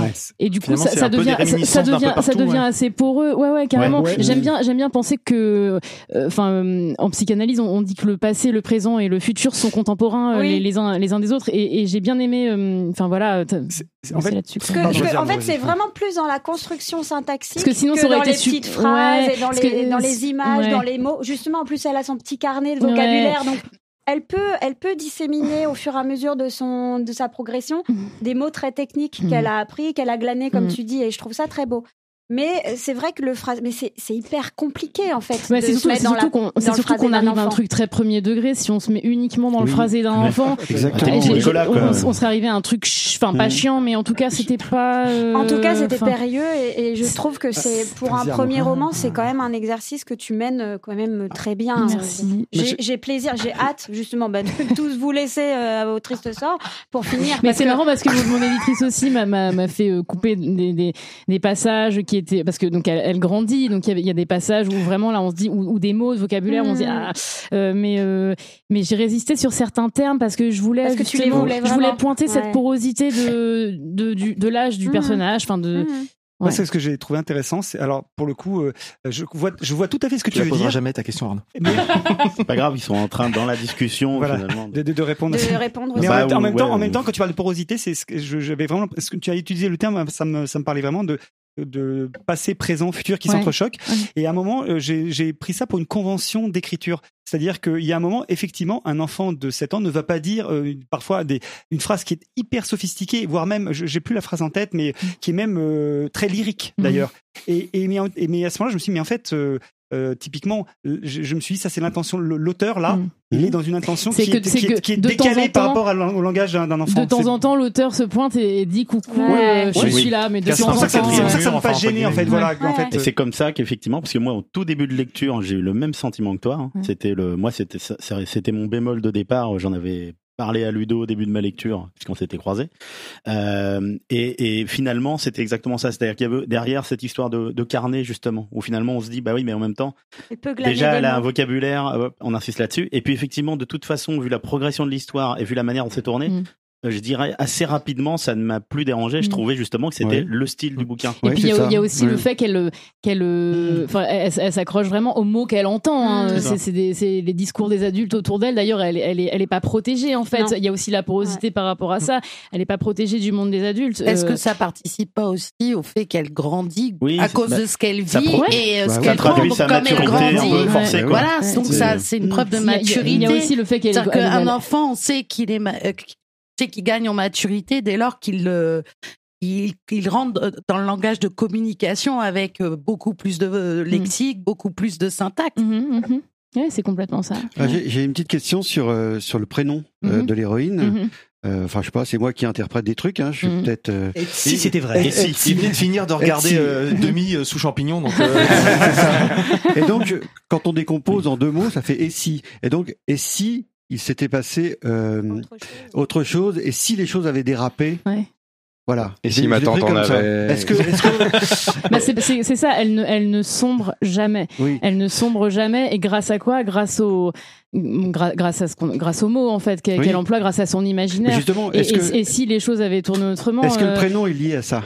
Euh, Bah, je, je te laisse te faire ton propre avis. D'accord. Chacun son Alors, en tout cas, ça interprétation. En- en même- ça fonctionne. En tout cas, ça fonctionne. En même Ouais. temps, moi, j'ai j'ai été traversé pendant tout le bouquin Ouais. par un sentiment de tragique assez terrible. C'est-à-dire qu'en fait, Oui. euh, ok, on peut dire que, euh, enfin, en tout cas, c'est mon sentiment hein, quand je l'ai lu, que la gamine, ok, elle est, elle est, elle est, elle est forte, etc., etc., qu'elle prend les choses comme bien. Mais il y a, ce- il y a, ce- voilà. Mais ce Ouais. fond, ce oui, sauf que ce fond Oui, tragique est terrible. C'est équilibré par la Ah, poésie. Oui. Oui, mais à tel point que je me suis dit comment tout ça va finir? Parce qu'en Ah fait, bah parce que parce qu'à un moment, euh, alors on va pas parler de la fin, Mhm. euh, mais mais vraiment, j'ai- non non, mais je vais. Mais par contre, cette, cette question me- vraiment me, et plus ça va, plus cette question me, me traverse. Et Ouais. et je, je, je dirais presque, que j'aurais à la fin, je me suis dit j'ai envie de la suite. Mhm. Assez- Ah bah oui. voilà. Ouais. Et moi j'avais une question parce qu'il y a Thomas qui est là depuis tout à l'heure. euh, on va- on va passer un petit peu le micro. Toi, tu l'as lu le livre, je suppose? Ouais, et puis euh, j'ai. En fait, Thomas- il a même écrit. En fait, hein. Fait, voilà, c'est Thomas qui l'a écrit. Ah, c'est son- euh, je suis Ah bah, c'est- mais ça, c'est son frère. C'est Zoran. non mais c'est, je fais juste une parenthèse mais en fait le- l'histoire du, du livre elle est assez euh, elle est assez euh, complexe. Enfin, j'ai failli être édité il y, a, il y a trois ans dans une très grande maison d'édition. Ça s'est pas fait euh, pour certaines raisons. Et le, le bouquin, je l'avais remisé moi au, au placard et, euh, et euh, je l'ai fait lire à Thomas. Euh, On, on venait de se rencontrer à cette époque-là, qui, qui m'a dit euh, ressors-le, euh, Mm. fais quelque chose avec ça. Mm. On, on l'a lu euh, on- et, Bah, donc c'est grâce à, enfin c'est grâce à Thomas que C'était un peu ma question parce que Freddy il te connaît un petit peu, mais Thomas il te connaît beaucoup mieux normalement. Donc euh, comment justement Ah, ça, on- ça, ça, Bon, ça, je ne sais pas. ça, euh, attention, t'arrives, je- je- je- tendais des perches, mais Ça justement va devenir touchy là. comment justement par rapport à ce qu'on se dit, comment toi tu as vé- vécu cette lecture Comment quel est- est-ce que tu as eu un un rôle sur certaines choses en disant moi ça me dérange peut-être d'avoir un peu de de- de- d'intime qui ressort un peu ou au contraire tu as dit euh, vas-y là-dessus fonce etc comment Non, on vit pas- ce type euh, d'approche En, en fait, il y a une, une lecture. euh, moi, j'avais jamais fait cet exercice hyper intéressante, c'est de lire un bouquin à deux avec l'auteur juste à côté. Mm.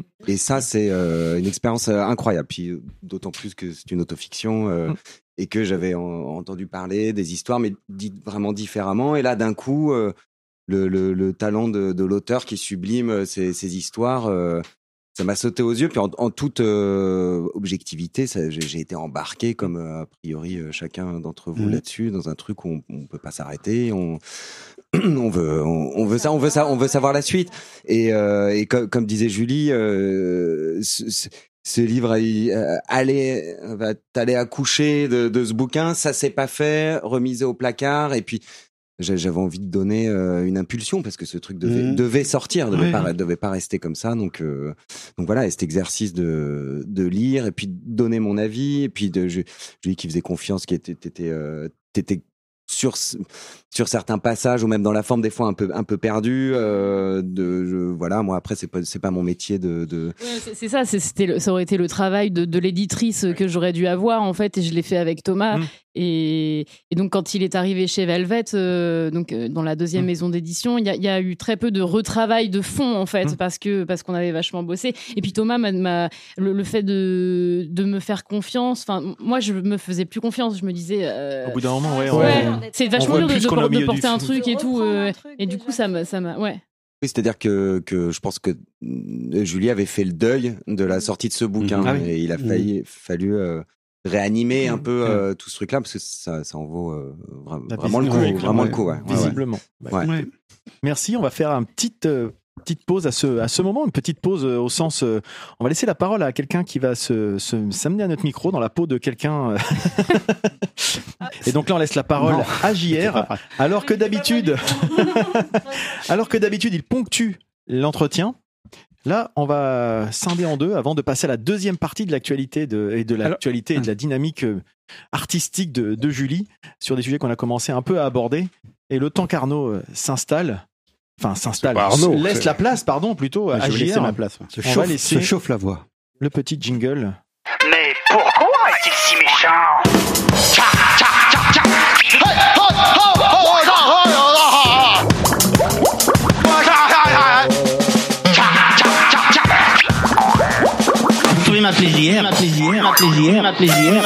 m'appeler JR, m'appeler JR. Bon, bon- bonjour, bon- bonjour à toutes et à tous. hein. Je me présente, hein, Jean-Robert Frégin. En- Enchanté, mais, mais vous pouvez m'appeler JR. hein. Ouais. Ah, le plaisir de retrouver la sympathique équipe de l'Anthropode au complet surcroît. Et surtout avec un invité. hein. Ah, moi qui pensais partir en vacances tranquillement. Voilà que Monsieur Freddy nous annonce il y a moins d'une semaine qu'il a enfin trouvé une victime. Enfin, un invité. Euh, fini donc la tranquillité pour moi. Parce que dans ces cas-là, comme, comme l'expliquait Monsieur Nico, il est convenu euh, avec lui que Monsieur Arnaud cède sa place. Non, le problème de Monsieur Arnaud, c'est que c'est un bon garçon avec sa petite bouille barbue comme un sept nain, là. Mais, mais il est trop gentil. Alors, Monsieur Nico, il me fait venir pour balancer à l'invité toutes les méchancetés qu'il peut pas asséner lui-même, là. Sous peine de ternir son image de parfait animateur bien sous tout rapport. Ah, il, est- il est beau, le Michel Drucker de province. hein. Quel manque de courage. Bon alors, Monsieur Charlet, à nous deux. Hein, enchanté. Ah ben on est très heureux de pouvoir parler doublage avec vous. hein. Ah On, a, on avait reçu en son temps à notre micro une collègue de travail à vous, euh, Laura Zichy, ouais, euh, avec laquelle vous travaillez sur Good Doctor. Absolument. Quoi? Hein? Ah, ah, c'est pas lui l'invité. ah bah, ah bah, autant pour moi. ah bah c'est qui alors Ah c'est vous Ah enchanté. Vous êtes hein, Julie Mouchel. Ah d'accord. Faites quoi de beau dans la vie à part accompagner Monsieur Charlet Touche à tout. Ah. Bon faites attention. Hein. euh, Touche à tout, c'est une passion qui a valu à Monsieur Freddy quelques heures de garde à vue. Ah, en même temps lui c'était sur mineur. Hein, mais... Julie Mouchel, ah, ça me dit quelque chose. Oh l'imbécile Je réalise à l'instant que Monsieur Freddy nous avait conseillé un livre. J'avais pas bien entendu le nom de l'auteur, j'avais compris Jules Imouchel. Euh, Imouchel Jules, un animateur de bootcamp testostéroné, euh, auteur du livre Ventre plat pour, euh, pour soigner ses abdos. Bah, un bouquin qui allait savoir pourquoi m'a sapé le moral. Bah du coup je réalise que vous êtes Julie Mouchel du groupe Presque l'amour, l'auteur de Ventre creux et que j'ai pas lu. Mais non, rassurez-vous, Mme Julie, je plaisante bien évidemment. Vous, vous savez, c'est pas pour rien qu'on me surnomme presque l'humour. Hein, le secret d'une bonne émission, c'est la préparation. En fait, je l'ai lu votre BD et j'ai adoré. hein. Non. Vous, vous êtes notre, vous êtes notre second invité de, vous êtes notre second invité de la saison 2020-2021. Ah, Nous, nous recevions Vincent Blochard en, en octobre dernier et depuis plus rien. Nada. Nous avons bien failli recevoir l'auteur de BD Eve-Marie en mars, mais là, un jour près, reconfinement. Allez, hop. Trouvez pas ça troublant, même Christelle hein Justement, pour votre première saison au sein de l'équipe, vous seriez pas un peu chat noir Non? Bon, bon. Bref, vous êtes in extremis, la deuxième, la seconde invitée de la saison, et vous nous envoyez ravis. Alors, il est où votre César, Mme Julie Ah bah pour ma part, depuis Vincent Blanchard, je ne, dresse, je ne dresse plus le portrait que de Césarisé. Ouais. Bah, Ou à minima, faut que l'invité se soit distingué auprès de la critique ou de ses pairs en recevant un prix. hein. Bah sinon, on va être contraint de vous demander de sortir. Hein, pour votre livre, là, euh, toujours aucun prix? Oui. Oui, Marius, 14,90€. certes, certes. Mais je parle de prix littéraire, monsieur Marius. Non, pardonnez-le, même Julie.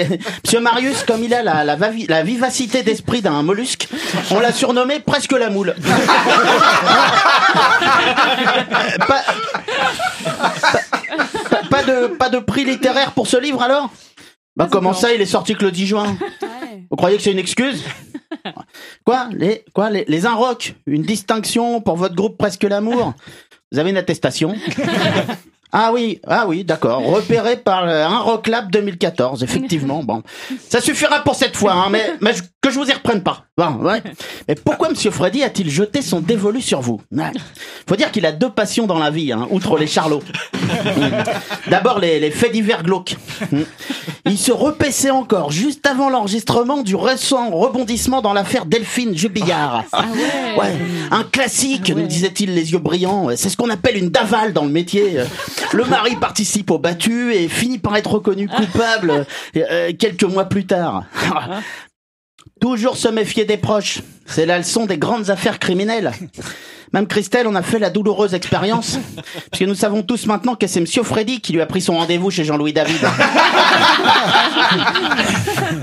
Monsieur Freddy partage cette passion des faits divers avec vous, donc, même si lui est parfois un peu excessif. Hmm. Même Christelle l'a même surpris en train de se palucher en cachette devant de vieilles VHS de Faites entrer l'accusé. Comment il sait Période Christophe Ondelat. Hein. Les seuls capables de réveiller chez lui ces émois d'adolescents tout émoustillés à la simple évocation d'un Émile Louis en Marcel, le corps couvert de sueur, enterrant dans, dans des odeurs d'humus fraîchement remuées de jeunes filles handicapées au fin fond d'une forêt de lionne. Hein, monsieur Freddy hein? Je sens qu'en fer- je, je sens qu'en, je sais qu'en fermant les yeux, monsieur Freddy, vous la sentez encore l'odeur du blouson de cuir de Christophe Ondelat à la fin de l'émission. hein? Vos mains sur la table, monsieur Freddy, s'il vous plaît. Merci. Il se trouve que monsieur Freddy est, est- est lui-même une sorte de copycat. Hmm. Ouais, ces personnes qui s'inspirent de crimes célèbres pour en commettre d'autres. En l'occurrence, euh, aujourd'hui, il est notre Julie Subra à nous, notre appât, comme dans le film de Tavernier. Ouais, fort de sa crédibilité de journaliste et de son réseau, il, il attire dans les filets de l'anthropode, à coups d'arguments séduisants, euh, des invités plutôt intéressants, euh, qui, en deux heures qui leur en paraissent quatre, voient leur crédibilité et, et leur dignité mises à mal par de calamiteux chroniqueurs au fil d'une émission décousue et pas préparée, mettant ainsi un terme, non à leur existence certes, mais à leur carrière. Ah, si monsieur Freddy vous avez expliqué que l'anthropode c'était comme les salades dont vous avez le secret, un improbable et indigeste salmigondis, hein, est-ce que vous seriez venu, Mme Julie, honnêtement? Je pense que oui. J'ai bien les salmigondis, je connaissais pas ce mot. Ah, ah, Monsieur Freddy a deux passions, hein, disais-je avant que vous ne m'interrompiez de manière assez impolie.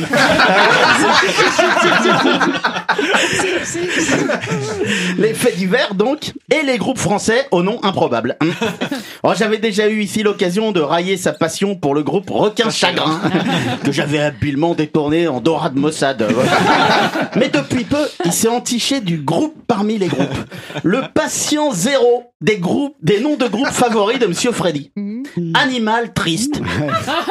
Anim- animal triste.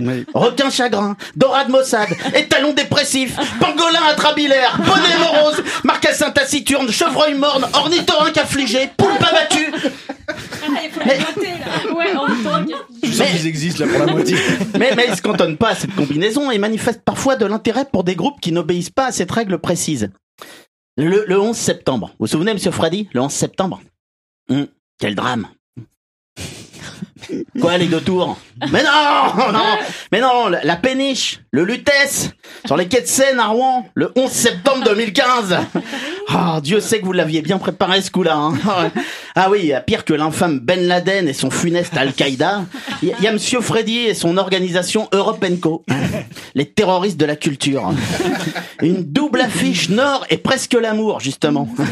Ah, un carnage. Je suis Lutèce.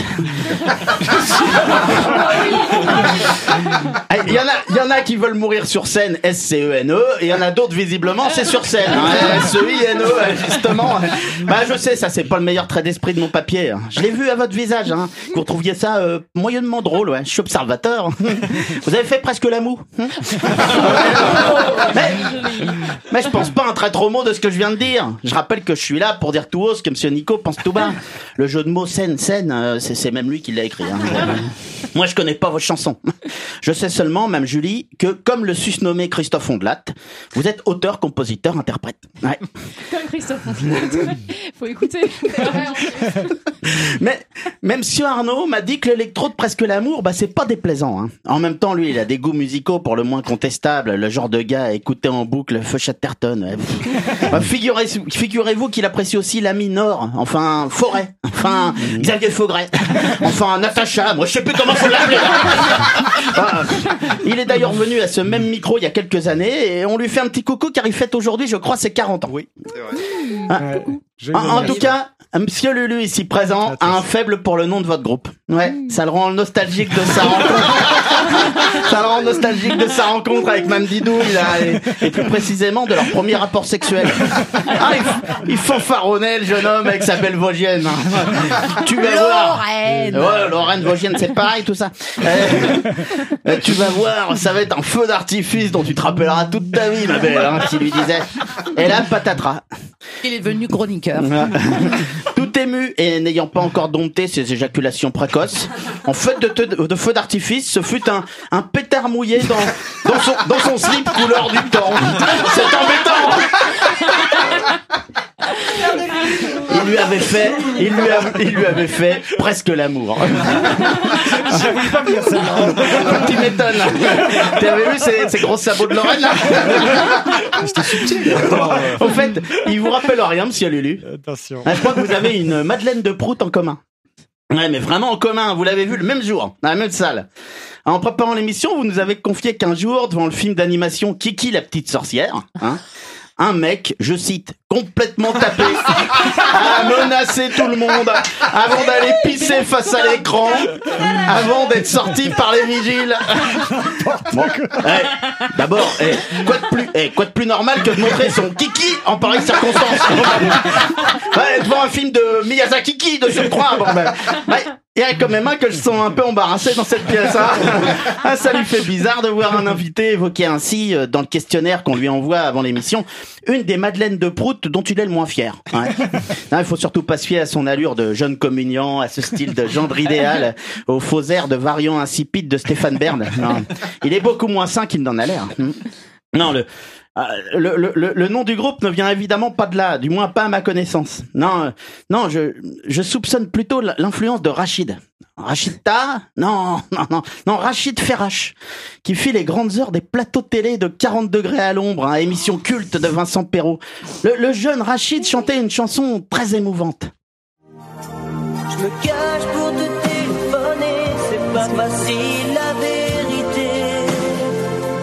Ensemble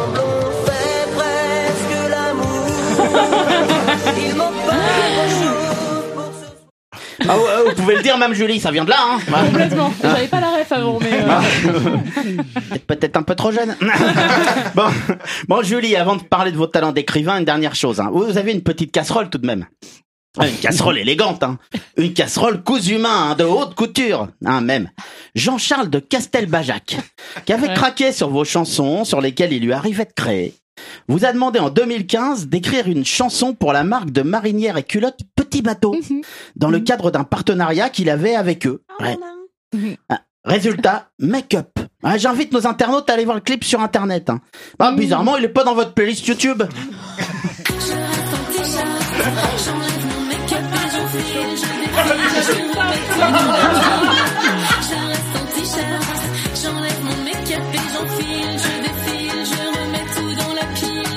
Réalisé en Ah, fait.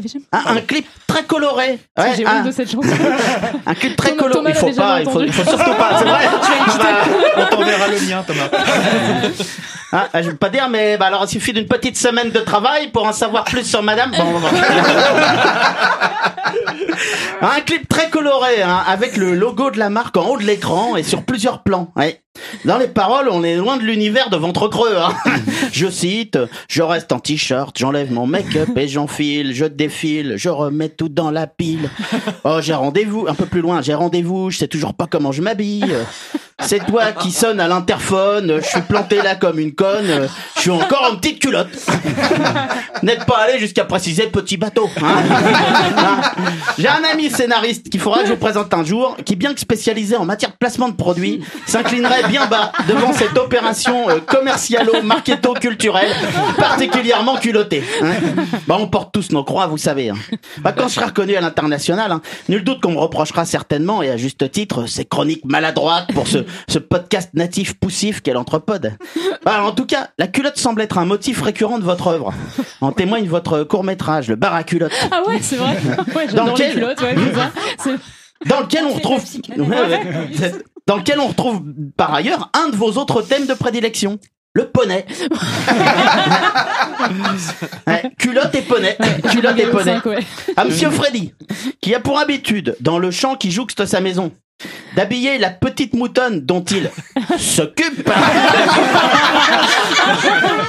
De petits soutiens-gorge rodifs à friolant aura vite fait d'associer les deux euh, culottes et poney dans son esprit malade. hein. Ah, nous n'aurons pas le temps malheureusement de nous attarder sur vos talents de comédienne, hein, y, compris, y compris de doublage pour des séries Netflix. Ouais. Vous êtes donc forcément informé du retour de Lupin sur Netflix. Ouais. Ah, Lupin avec ses, ses scénarios aussi bien ficelés que, que les paupiettes d'un boucher charcutier non-voyant et ayant perdu sept de ses doigts dans sa trancheuse à jambon. Hein, le Lupin et ses anagrammes incroyables. Arsène Lupin, Paul Cernine, Louis Perena. Et, eh bien, Lupin a fait des émules dans le milieu musical. Hmm. En témoigne le lancement du groupe Machouillé jusque Plummer. Ouais, Plummer Baudou dans les Côtes d'Armor. Bah ouais. Un nom de groupe qui, je n'en doute pas, plaît déjà à Monsieur Freddy. Et pour cause, qui se cache derrière ce mystérieux groupe? Eh bien, Machouillé jusque Plummer, je vous le donne en mille, c'est l'anagramme de Julie Michel, presque Julie Mouchel, presque l'amour. Eh, eh oui, nous sommes fiers de vous annoncer avec Julie son partenariat avec ma petite plateforme de streaming dont j'annonçais le lancement lors de ma dernière venue au micro, Flouflix. Comme Netflix, mais en flou. Nous, aurons ainsi l'exclusivité de la diffusion du concert de Machouillé jusque Plummer, composé de reprises des meilleurs titres cités dans le livre Ventre Creux, euh, et, de Céline Dion à Noir Désir, en passant par Trio. Concert enregistré sur le parking du carrefour de Mont-Saint-Aignan, partenaire de l'événement. Bon, faites pas le fier, hein, monsieur Thomas Charlet. hein. On sait tous qui se cache derrière l'anagramme du groupe Asthme Charlot. hein. j'ai eu le temps de, j'ai eu le temps de lire vos deux romans. hein. Ah, D'abord Ventre creux, évidemment, qui, euh, enfin que, bien qu'indisponible, nous avons eu la chance de nous procurer via le, le, le- le Napster de la littérature, l'imule des belles lettres, Monsieur Freddy. À ce propos, comment vous faites pour dédicacer mon PDF hein? Hein, je, je- je vais vous, je vais vous faire une confidence. Euh, Monsieur Arnaud me confiait avant l'émission qu'il était jaloux de vous. Hmm. Bah, il considère n'avoir pas eu la chance d'avoir une enfance malheureuse comme la vôtre. Bah, bon, il a bien tenté d'écrire une autobiographie, mais il mangeait à sa faim, voire même un peu trop. Euh, ses parents n'étaient ni alcooliques ni bipolaires. Bon, une enfance ennuyeuse. Vous n'imaginez même pas à quel point, Vénarde. Quoi? C'est pas totalement autobiogra- autobiographique? Bah c'est pire alors bah, Vous auriez en plus de vos talents d'écriture, de l'imagination. Bah, heureusement qu'il s'est éclipsé, il en crèverait de jalousie. En tout cas, vos souvenirs d'enfance réels ou fantasmés, vous les recyclez éhontément sous plusieurs formes. hein. Je pense notamment au nom de l'immeuble de votre père, Friné. On le retrouve décliné sur deux supports artistiques différents, sous forme de livre et sous forme de disque. Ouais. Ben, finalement, on n'est pas loin du, du livre-disque qui me renvoie à ma propre enfance avec mon, mon manche disque orange, avec la, la petite clochette qui, qui disait quand il fallait tourner la page du disque des Aristochats. Bah, euh, plus sérieusement, vous comptez faire un mug friné aussi? Ou Un t-shirt? Un tote bag? Non? Bon. Hein, au fait, vous avez cru que tout le monde ici avait lu votre livre Euh, Non, non, à part euh, Monsieur Arnaud et moi, c'est Christophe, le seul qui sache vraiment lire, qui leur fait des fiches. Bon d'ailleurs, il, il- il a fait d'une pierre deux coups, hein, et il en a fait le papier un, un brin flagorneur qu'il vous a lu tout à l'heure. Monsieur Freddy, lui, il, il lit que les dossiers d'attachés de presse et les critiques. Hein, en même temps, vous avez échappé à la fiche de Monsieur Marius, la petite fiche de lecture. Jolie. C'est une petite fille qui vit à Mont-Saint-Aignan, vous savez, là, près du panorama, qui est beau comme tout, et qui va à la piscine. Souvent, elle a faim, et pourtant, elle mange même pas de hérisson comme nous les gitans. J'ai bien aimé les huit premières pages, malgré les mots qui sont compliqués. Ah. Ah, Un monsieur Nico, qui se repose beaucoup sur ses chroniqueurs, lui il l'allume en diagonale, il est un homme pressé. Hein. Bon, pour lui, ça restera définitivement l'histoire d'une petite vendeuse sur Etsy, ouais, qui veut être, qui veut être calife à la place du calife, qui fait des économies de bout de chandelle, et qui finit par côtoyer un émir chez les papous, en mangeant, en mangeant du cassoulet William Sorin. J'adore. Mais- C'est pas loin de la vérité. Mais il y a aussi votre deuxième ouvrage, là, tout fraîchement sorti ce mardi, que j'ai dévoré. Ah Bah oui, bah oui, oui. Ça s'appelle euh, Le Questionnaire, sous-titré Faisons connaissance. Oh, c'est dense, hein. Car quasiment 200 pages. très riche, très drôle, touchant. liste pour euh. le concours. ouais. Comment ça, c'est pas un livre? Ah, c'est le questionnaire d'anthropode bah, Julie, euh, dans- ce roman Faisons connaissance, vous consacrez de la page 47 à la page 64 un chapitre entier au plaisir. Moi aussi, j'aime lire des extraits, des extraits de texte. hein. Vous, vous écrivez notamment, je cite, le plaisir pour moi, c'est c'est être au présent, dans l'instant, être ouvert, nul, disponible à, à la rencontre des autres, du monde, être attentif à ce qui nous entoure, savoir, euh, comme le dit Paul Éluard, habiter poétiquement le monde. Quel connard Vous avez compris, hein Vous avez compris, Mme Julie, que moi aussi, à ma manière, je suis un poète. Ouais. Oui, comme Paul Éluard, j'aime aussi habiter poétiquement le monde. Ah, C'est une belle image. hein. Bon, pour ma part, quand je dis que j'habite poétiquement le monde, euh, l'image est moins belle. Hein. Ah, si mon monde était un logement, disons que je suis rentré par effraction, hein, sans me déchausser, et puis qu'après mon passage, il ressemble à un squat d'addict au crack du 19e arrondissement de Paris. Voilà. Et puis pour la poésie, bah, je suis désolé, elle est plus dans l'appart. Hein. Moi, je m'en suis jamais servi, en fait. Je crois me souvenir que j'avais posé dans l'entrée. J'ai jamais retrouvé. Bon, j'ai peut-être revendu un soir de beuverie. Bon, ben voilà, Mme Julie. Pour vous détendre après cette journée, il va vous en falloir des dans le dos. Mais, mais pour nous faire collectivement pardonner, chère Julie, j'en- j'en terminerai avec cette chanson de la Fée des Lilas, de, de la Porte des Lilas, plus précisément, l'adresse de mon squat. Mon enfant, il vous faut oublier à présent ce podcast démoralisant. Je vous prie d'excuser ce portrait mal troussé, battre les fautes de temps. Oui, de grâce, oubliez ce traquenard insensé. En même temps, Ah, bravo en même beau. temps, si le traumatisme de votre passage ici pouvait être à l'origine d'un nouvel ouvrage de la qualité de celui que je tiens entre les mains, vous m'enverriez ravi, même Julie. Merci de votre attention. Merci, merci. Bravo. Mais tu chantes bien. Oh là là, dis donc. Ouais. Finalement, on va, le faire, on va le faire venir à la place d'Arnaud, parce qu'il est plus intéressant. ouais, mais il a plus de talent. Eh ben, merci JR, hein, à, la, à la prochaine. hein. Au prochain invité. À- la prochaine fois. À la prochaine fois. Eh ben, on va reprendre du coup, euh, Julie. Normalement, c'était une pause pour euh, reprendre ton souffle. Je suis pas sûr que ça. Je suis à bout de souffle. Je suis Mais pas je sûr que c'était vraiment. On a réussi notre notre pari. Alors par contre, du coup. On a beaucoup parlé de, de ce livre qui vient de sortir, mais Freddy l'a un peu présenté euh, juste avant, tu, et on l'a un peu dit encore une fois, mais tu es aussi artiste musical, euh, Mhm. tu fais aussi des, des voix, alors des voix de, de doublage. Alors nos, nos, nos- nos précédents invités disaient qu'ils n'aimaient pas le terme de doubleur, mais plutôt Mhm. comédien de doublage. Ouais, ouais. Euh, Les doubleurs, en fait, c'est les, boîtes hein, qui, qui s'occupent de, de, de gérer les doublages. Mais ouais, on dit. euh, Donc euh, voilà, doublage, comment ouais. tu, quels sont ces, comment tu répartis finalement? Ton, ton activité parce que quand on écrit ça doit prendre du Alors, temps quand on écrit matin, etc ah, voilà non mais voilà Ah, je, je prends des notes attends pour euh, c'est pour Emmanuel Macron vas-y dis comment on s'organise non vas-y je... Bah, le- quand, quand, j'écris, je, je prends des, euh, des, des résidences en fait. Je dois me mettre en condition pendant plusieurs jours euh, avant de, de réussir à, à, à me mettre à- au travail. Ça, ça prend vraiment du temps. Et, euh, et le doublage. Euh, bah, c'est un peu tous les jours, euh, et c'est un autre exercice, c'est un exercice de l'instant, il faut être hyper dispo, prêt à rentrer dans un perso. euh, c'est c'est ce que j'adore faire en fait. C'est euh, le matin, je vais je vais aller jouer une enfant de 5 ans, euh, l'après-midi, je vais jouer un Bernard Lermite dans un dessin animé, euh, le lendemain, euh, une avocate euh, euh, black euh, de, de 40 ans, et je vais être plus en grave et machin, où, où je peux, enfin voilà, donc c'est. Tu fais l'accent africain. Mais c'est euh, non, je, fais- je suis je suis nulle en accent, mon dieu. Peut-être pas plus tu mal. fais- oui, tu sais pas faire Michel Leb. Ah bah, ça, c'est pas mal. Alors là, vraiment. Comment on se met dans la peau d'un Bernard Lermite? Alors ça, par exemple, autant les deux autres, mais non, mais c'est. Bah, on, on- on- on est pris par l'image en fait c'est l'image qui nous nourrit et qui fait que d'ailleurs euh, on, on reconnaît pas nos voix en général. Euh, il y a certaines voix enfin par exemple euh, Céline la, la voix de Julia Roberts euh, Céline Monsara on, on reconnaît tout de suite sa voix. Moi j'ai une voix qui est assez enfin qui rentre un peu dans dans, dans, dans, dans tous les qui peut enfin je peux incarner plein de personnages différents donc euh, et c'est vraiment ce que je vois à l'image qui va faire que mon imaginaire va être titillé que je vais placer ma voix de telle ou telle façon euh, et, voilà quoi, mais c'est un, un kiff énorme en tout cas. C'est c'est arrivé comment, pardon la, la- la première fois, on se dit pas, tiens, je vais être comédienne de doublage. Non, non, par fait, hasard. bizarrement, euh, quand enfin, j'avais 18 ans, j'étais au conservatoire de Rouen et, euh, et euh, je crois que c'était Philippe Pétieux euh, qui, qui, qui fait qui, qui est dans les Simpsons, hein, euh, qui, qui fait Homer des Simpsons, qui était. Mhm. qui, avait été invité. Je crois que c'est Pétieux, j'ai un doute, mais qui était venu avec sa femme, donc euh, donc Véronique Augereau, euh, qui joue Marge. Ouais, en fait, tout simplement. Et je crois que c'est, je crois que c'était ça, et ça m'avait donné vachement envie.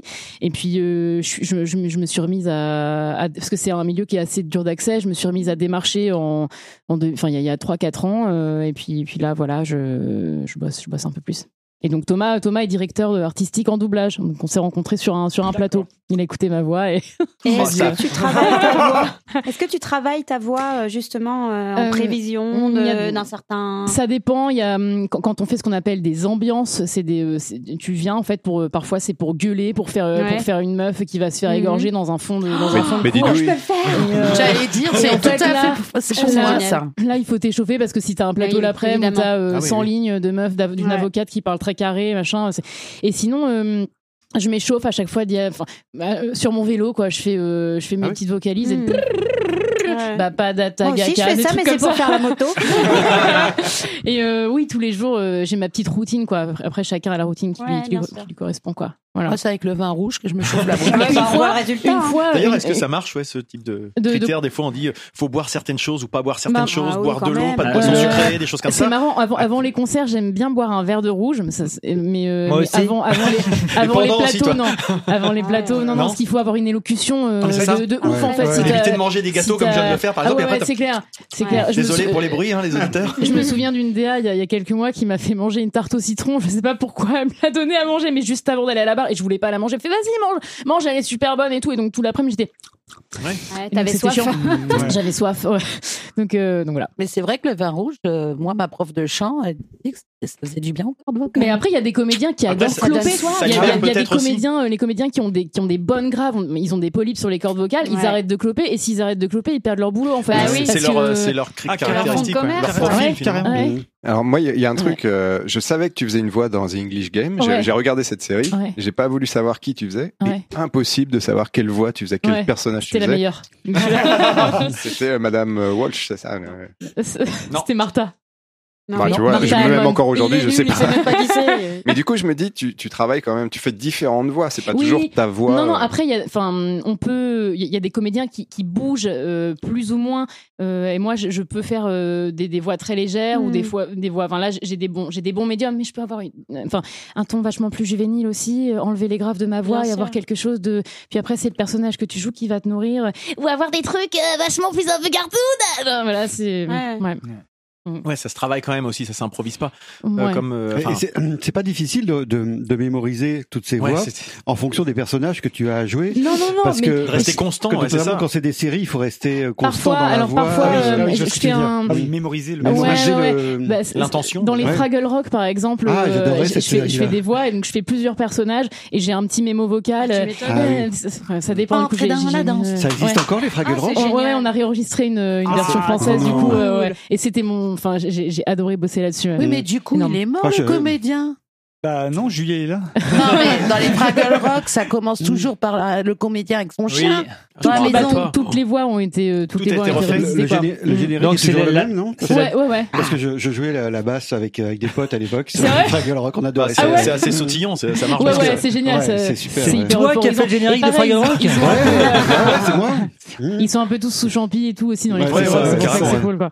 Ouais. Et aujourd'hui, c'est ton activité principale donc euh, de comédienne voix ou Ouais. entre le théâtre et par exemple l'activité théâtre aujourd'hui Ouais, je, fais, je, bah, je fais beaucoup moins de théâtre euh, parce que parce que j'ai la chance de travailler euh, de plus en plus en doublage et j'ai la. En fait, bizarrement, je me sens, je, je prends beaucoup plus de plaisir, enfin, à, à être à la barre au micro que, enfin, ça, ça dépend après des metteurs en scène, mais disons que j'adore ça, ça me passionne en fait. C'est et puis il y a, il y a- c'est- je peux avoir des, j'ai, j'ai là j'ai des premiers rôles, j'ai des partitions assez importantes au ciné, euh, j'ai euh, j'ai tourné un petit peu, mais j'avais toujours des petites choses, des, des trucs. euh, T'es là une journée pour, euh, pour pour trois phrases et là t'as vraiment une partition que tu peux défendre, tu peux jouer et du coup c'est le gros kiff quoi. D'accord. Mais la Ouais. scène te manque pas, enfin la scène théâtrale. Euh, si ça me manque et d'ailleurs j'aimerais bien euh, j'aimerais bien en faire un objet de ventre creux j'aimerais bien en faire un objet Ah. performatif Ouais, carrément, ouais. Ah oui, euh, ouais. mi-musical euh, un peu joué un peu lu euh, avec du monologue, oui. Ou... et euh, une adaptation ouais, ouais, euh, mais un peu joué enfin je veux pas que ce soit une simple une simple lecture bien sûr je ferai des lectures aussi mais j'aimerais en faire un truc ouais, Ouais, c'est Mm. Et justement, quand tu, comme tu as plusieurs cordes à ton arc, est-ce qu'il y a une, une porosité entre tes différentes euh, Ouais. formes d'art, justement entre Est-ce que l'écriture nourrit euh, la musique ou le théâtre, enfin toutes ces choses-là Est-ce que tu t'imprègnes des personnes, La- que la- ça la- joue tout ça en après, fait on- je pense qu'on écrit toujours. euh, Enfin, on parle. Moi, j'ai l'impression de parler toujours de la même chose, et dans mes chansons, j'ai l'impression que j'écrirai toujours le même livre aussi, que ce, que ce sera toujours la jeunesse, que ce sera toujours euh, le- la, la- la solitude de l'être quand on, quand on est petit, et qu'on est livré à soi-même.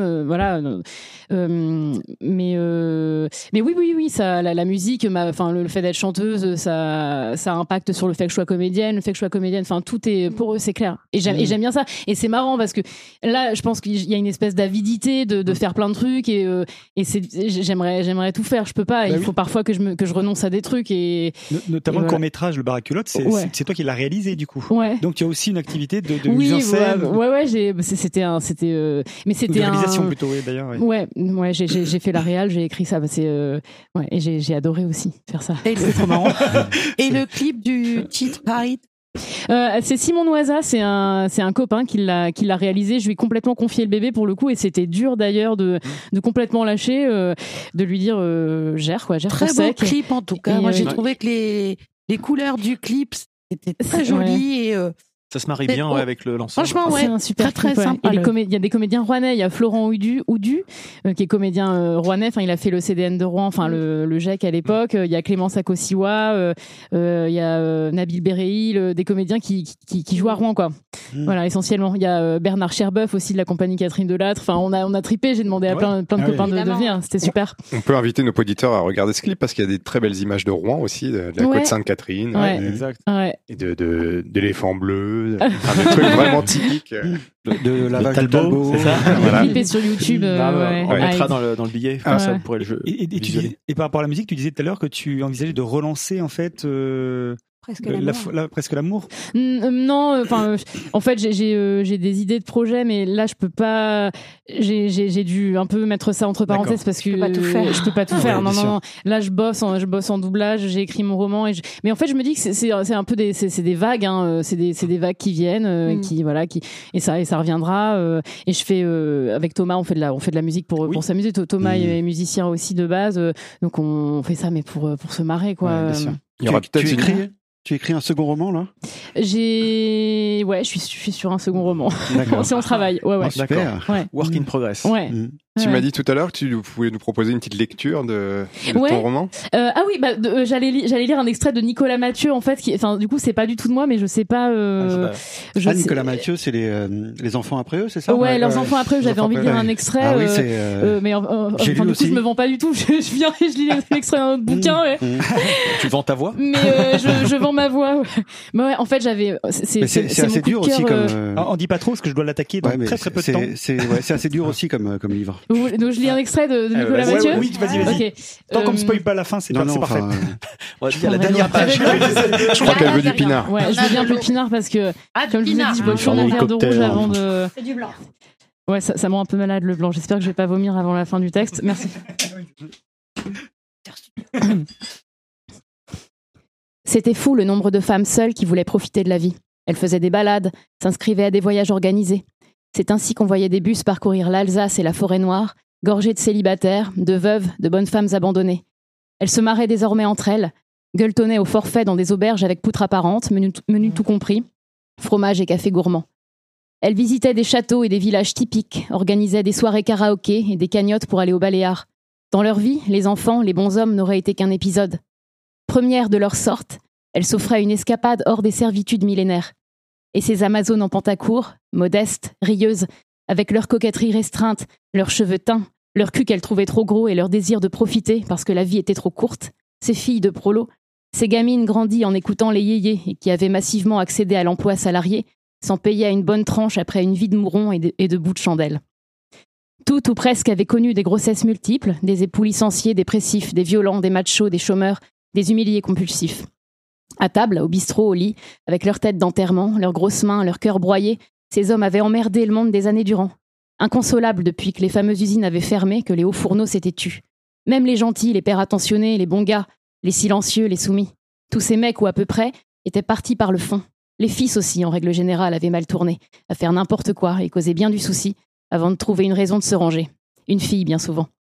Tout ce temps, les femmes avaient tenu, endurantes et malmenées.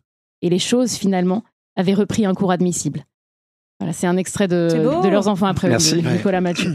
Prochaine lecture, donc. très Donc, sur, sur les femmes. euh, Donc les il femmes- est, il est en anglais et là tu as fait le doublage en français, c'est ça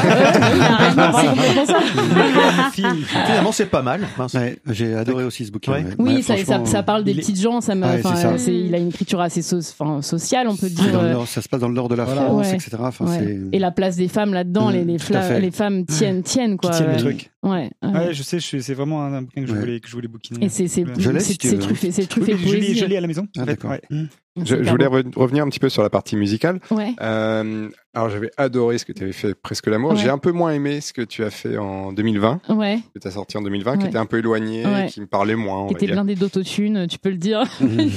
ouais, ça, ça me parlait moins. Mais Voilà. j'ai, j'ai, ouais, ouais, j'ai, j'ai, chan- j'ai, j'ai, j'ai- j'ai essayé de, j'ai bossé avec une autre personne en fait, euh, et, et j'ai, fait beaucoup de compromis, je pense, euh, là-dessus. Et puis, euh, puis j'étais, j'étais, enfin, bon, voilà, c'est, différent. J'avais envie d'essayer.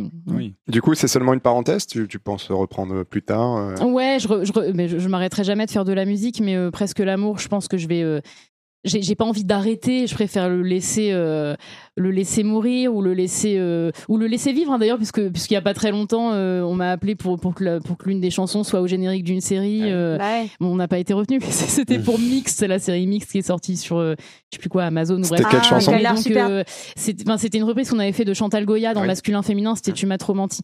Et, euh, et donc parfois, euh, parfois on place mes chansons on- et donc, et donc je trouve ça cool, euh, mais euh, ça correspond aussi à une autre à une autre période de, de ma vie. Quoi, voilà. Très bien. Bah écoute, merci beaucoup. Je sais pas si vous avez encore des, des petites questions. C'est le dernier moment. Après, elle s'en va, la dame. Non, parce si qu'on va la ligoter si pour faire avez- un autre épisode. ça, c'était- je pensais que c'était Ludo qui allait rebondir là-dessus, mais je, je crois qu'il y aura un petit bonus pour nos tipeurs, puisque on, vous avez proposé de faire un petit morceau tous les deux, Thomas et Julie, Ouais, tout à on l'heure. s'ait dit qu'on allait, ouais, on vous chanterait On un le petit fera, truc. on euh. le fera après, et puis on Après, mettra en après ligne pour nos, nos bien sûr. tipeurs. Eh ben, on arrive à la fin de cette, euh, de cette émission et on termine jamais comme ça brutalement. On termine avec les coups de cœur et les coups de gueule. Euh, donc, euh, bah, Julie et Thomas, si vous avez un coup de cœur, un coup de gueule à passer, hein, on a 60 secondes. C'est 60 secondes pour euh, dire ce qu'on a à dire. Ça peut être euh, juste un, comment dire, un, un trait d'humeur ou quoi que ce soit. On a, on va commencer comme ça. Donc, vous avez un petit peu de temps pour vous, pour vous y préparer.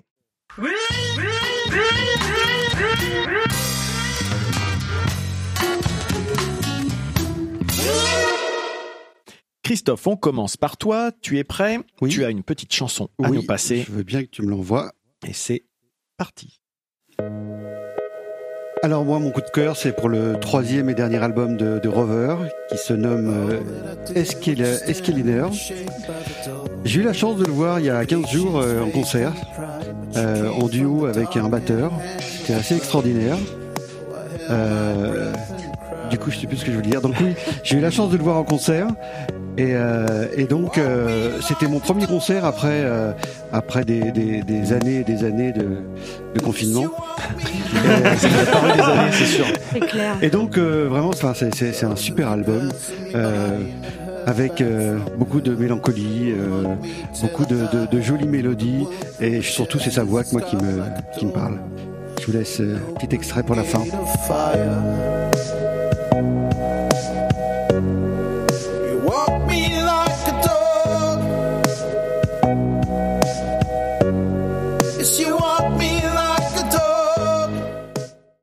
Merci Christophe. Didouille. Oui. Tu es prête? Oui. Donc Didouille, à ton tour, c'est parti. Alors moi, je vais parler du Hellfest from Home. Ah. Et moi, je voudrais mettre en avant la super idée du Health Food. Ouais, c'est bien ça. Où là, euh, euh, ils invitent euh, des membres de certains groupes ou pas. Ils se font des soit des battles ou non de cuisine et euh, c'est super sympa. Donc nous, on a regardé euh, Les burgers. burgers. Euh, Il y a l'apéro Smith qu'on va vouloir regarder. Il donne des recettes du poulet et des fameuses frites dans la graisse de bœuf. Mais c'est fait. Ah, c'était avec Inspecteur Clouseau. Exact. Non, non, non, non, avec Inspecteur Clouseau, c'est. euh, avec le batteur de la Blast. Voilà. Donc euh, c'est super bien fait et du coup je trouve que ça donne encore une autre dimension au Hellfest pour ceux qui imagineraient que c'est des putains de métalleux qui font C'est des putains de métal. voilà. mais- Oui, mais, mais enfin, des méchants qui pensent qu'à se biturer la gueule et quoi enfin, l'image, euh, ce cliché. cliché Ce qu'on essaye de casser depuis. Bah, dis 13, Et 13, donc, 4 secondes. Je trouve franchement que ils ont su euh, proposer des choses super et puis même le petit jeu vidéo là, je trouve Mm. ça trop sympa. Voilà, allez voir sur YouTube, il y a tout. Merci Didouille. Et donc Christelle, de quoi vas-tu nous parler? Tu as une minute, c'est parti. Alors moi, je vais vous parler euh, d'un roman graphique qui s'appelle C'est beau le rouge de Lucia Zamolo euh, aux éditions La Martinière Jeunesse. Euh, j'adore d'ailleurs euh, toujours tout des éditions La Martinière Jeunesse. Donc comme son nom l'indique, C'est beau le rouge, bah, c'est pour briser le- les tabous des règles. Voilà, un petit syndrome prémenstruel masculin de prémenstruation, humeur dépressive, dépression apparaissant périodiquement à la fin de la phase lutéale du cycle menstruel, parfois accompagnée d'une sorte d'instabilité affective, d'irritabilité, de fatigue et d'autres symptômes typiques de l'état dépressif. C'est euh, un joli roman graphique, euh, plutôt pour des jeunes ados que pour des petites filles, parce que c'est quand même un peu, euh, parfois un peu trash, et c'est pas ce que j'ai. Enfin, au début, je me suis dit que je donnerais ça à ma fille, et puis finalement, c'est vraiment pour rentrer dans l'adolescence. C'est très beau, ça parle de euh, qu'est-ce que ça fait quand on a mal, pourquoi on doit plus de, mettre ça sous le tapis, pourquoi on a le droit de dire qu'on a mal. Et euh, franchement, je conseille, euh, voilà, c'est une belle lecture euh, pour les jeunes filles. C'est hyper beau. Un petit clin d'œil à Julie, puisqu'il y a une culotte sur la. Ouais, la je vais couverture. garder. euh, Super beau. Julie, justement, as-tu euh, un coup de cœur à nous présenter? Alors les invités, on Je est un peu plus, on est plus tolérant, on laisse un peu plus de temps si ça dépasse les 60 secondes. Donc Euh, à ton tour, c'est parti. Eh bien, euh, non, mais c'est chaud parce que j'aurais un milliard de, de- de choses à, à citer. Mais là, je pense à une série, euh, une série euh, sur laquelle bah, Thomas et moi on a travaillé. euh, et c'est, enfin, euh, c'est c'est une série que, qui vient de sortir. Elle est sortie quand? Hier ou? Avant-hier. avant-hier, qui s'appelle Katla. C'est une série. Euh, donc, qui, est, qui est diffusée sur Netflix. Euh, ça se passe euh, en Islande. C'est, euh, on pourrait dire que c'est- c'est un peu adapté. Enfin, il y a, il y a des références au conte, au conte islandais. Euh, euh, je sais pas trop comment résumer le truc en fait. Là, on a 60 secondes, donc ça me fout la pression. C'est euh, 10, c'est- 9. Euh, Il fait nuit. Ça se passe au sud de l'Islande. C'est euh, un, un- volcan euh, qui Sur rentre en éruption, qui est sur un glacier qui s'appelle le Katla, justement. Et euh, de son cratère ne sort pas euh, que de la lave et de la cendre, mais euh, sort aussi euh, Des êtres euh, qui, qui, qui apparaissent et Wow. qui sont euh, Ah, soit des doubles de gens qui Des sont, âmes. qui sont morts, Qui ont disparu. soit, soit c'est la des doubles ça. de gens qui existent déjà, mais à une autre, euh, une autre période. Ah, c'est Ah, super. c'est Super, ouais, le pitch est intéressant. regardé le teaser C'est génial. Ah Moi, j'ai- ouais, le- Nous, on a ah vu avec Lulu. Nous, on regarde que les teasers de toute façon. Oui, C'est- puis on a- on a une espèce d'am- d'ambiance très très nordique, très Ouais. très glaciale, avec Ah, une musique avec des violons dissonants tout le long, et puis on vrille au fur et à mesure des épisodes vers vers de l'angoisse, vers de l'horreur, euh, assez suggéré, et puis N'en dis pas plus. et on n'est pas habitué à c'est de trucs qui, qui, qui- pour avoir travaillé dessus, notamment dans le rythme des dialogues, ce qui est très intéressant, c'est euh, il se passe des fois euh, euh, 10 secondes des gens Il y a parlent des ensemble. silences. Il y a Ah ouais. des silences Ah, j'adore. incroyables. Ah, On c'est a bon, ça. l'impression qu'on leur souffle bien, le, ça. le texte Ça, avant c'est, de ça, c'est avant de dire vraiment, le truc. on doit le dire quand il y a des silences, c'est bon. on n'a plus l'habitude et c'est super. Ça prend le temps de mettre en place les choses et euh, et puis c'est des jeux auxquels euh, des jeux d'acteurs auxquels on n'est pas trop habitué. Bah, écoute, euh, Catla, c'est ça Ouais. Le sujet a l'air super. euh, original, volcan hein. Nous, Catla, pour, avoir vu la bande, euh, pour le coup, je pense qu'on le regardera en version française parce que le vent de mort, bah moi ça me, ça me choque à l'oreille. Ah, je suis Non, mais la- je suis la pas une cool, fan. Les Je suis pas fan de la La, la l'islandais, VF doit être bien, je suppose. Et du coup, on vous entendra tous les deux Euh, bah, Thomas, Ah Thomas a dirigé la, la version française. Ah, J'ai j'ai passé les essais pour le pour l'un des rôles pr- principaux et je, et je l'ai eu. Donc euh, euh, elle s'appelle Grima. Tu Euh, m'étonnes. Salaud. De quel type les essais Ah, t'arrête j'ai pas coucher, J'ai pas forcément tous mes essais avec Thomas. Ah, il y en a d'autres Ça dérape, ça dérape. non mais la, la VF est la VF C'est est- l'occasion de regarder en est VF, trop bien. effectivement. Ouais. Ouais. Et Ouais, Grima- c'est l'occasion de le voir. Grima, c'est c'est la première qui sort qu'on voit ou... Non, elle sort pas. C'est la sœur. C'est la sœur, La voilà. sœur de la- Parce que c'est ce que je me suis dit quand Euh, j'ai vu le la bande. Je me suis dit celle-ci, ça doit être elle qui va. Oui, elle a, elle a les cheveux longs. Elle a les euh, cheveux Mais longs. oui, elle, non, est- elle est mais- chanteuse. Et d'ailleurs, cette, cette comédienne est chanteuse en Islande. Elle s'appelle Gurun Duke. Ah bah, Et- tu vois, c'est- super bien bien traduit. Je crois que tu le, tu le prononces pas exactement comme ça.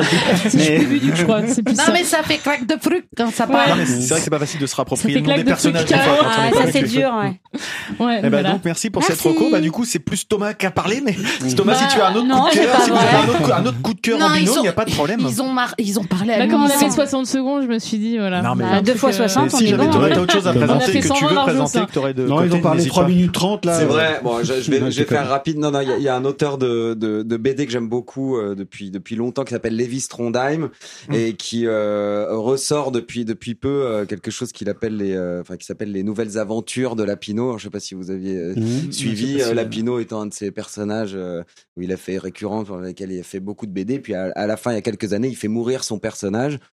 J'étais assez triste de me dire que bon, il y aurait plus de tomes qui allaient sortir. Et puis euh, du jour au lendemain, bah, il nous a ressorti les nouvelles nouvelles aventures de Lapino. Il revient, on ne sait pas ni comment ni pourquoi, mais il revient. Et, euh, à mon plus grand bonheur en tout cas.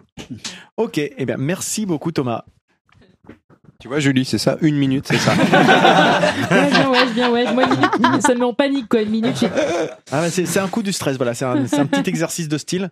Ouais. On va voir si Marius arrive à, à cet exercice de style. Je sais même pas de quoi tu vas me parler. C'est la Bah. surprise, c'est parti. Non mais moi je savais pas non plus de quoi j'allais parler donc euh, c'est parti. Donc moi j'ai eu la, la chance là avec le confinement qui vient de se terminer d'être accrédité sur un sur un festival euh, qui est d'un- d'une personne que j'aime beaucoup, Ibrahim Malouf. Et donc j'ai eu la chance de couvrir ce festival Ouais. qui s'est passé euh, le 16 euh, le 16 juin dernier donc avec une programmation prestigieuse. C'est le festival M'improvise qui a lieu tous les ans à Étampes et en fait en première partie nous avions André Manoukian qui était là en quartet. Nous avions ensuite Gad Elmaleh qui est venu faire un bout de son spectacle et pour finir, on avait une création spéciale donc qui a été euh, faite par euh, entre autres Ibrahim Malouf, M, Manu Katcha à la batterie, Mélodie Gardot qui était aussi en guest et euh, voilà le fait de refaire des photos, d'être devant une scène avec Mm. une scène aussi prestigieuse, je voulais en parler.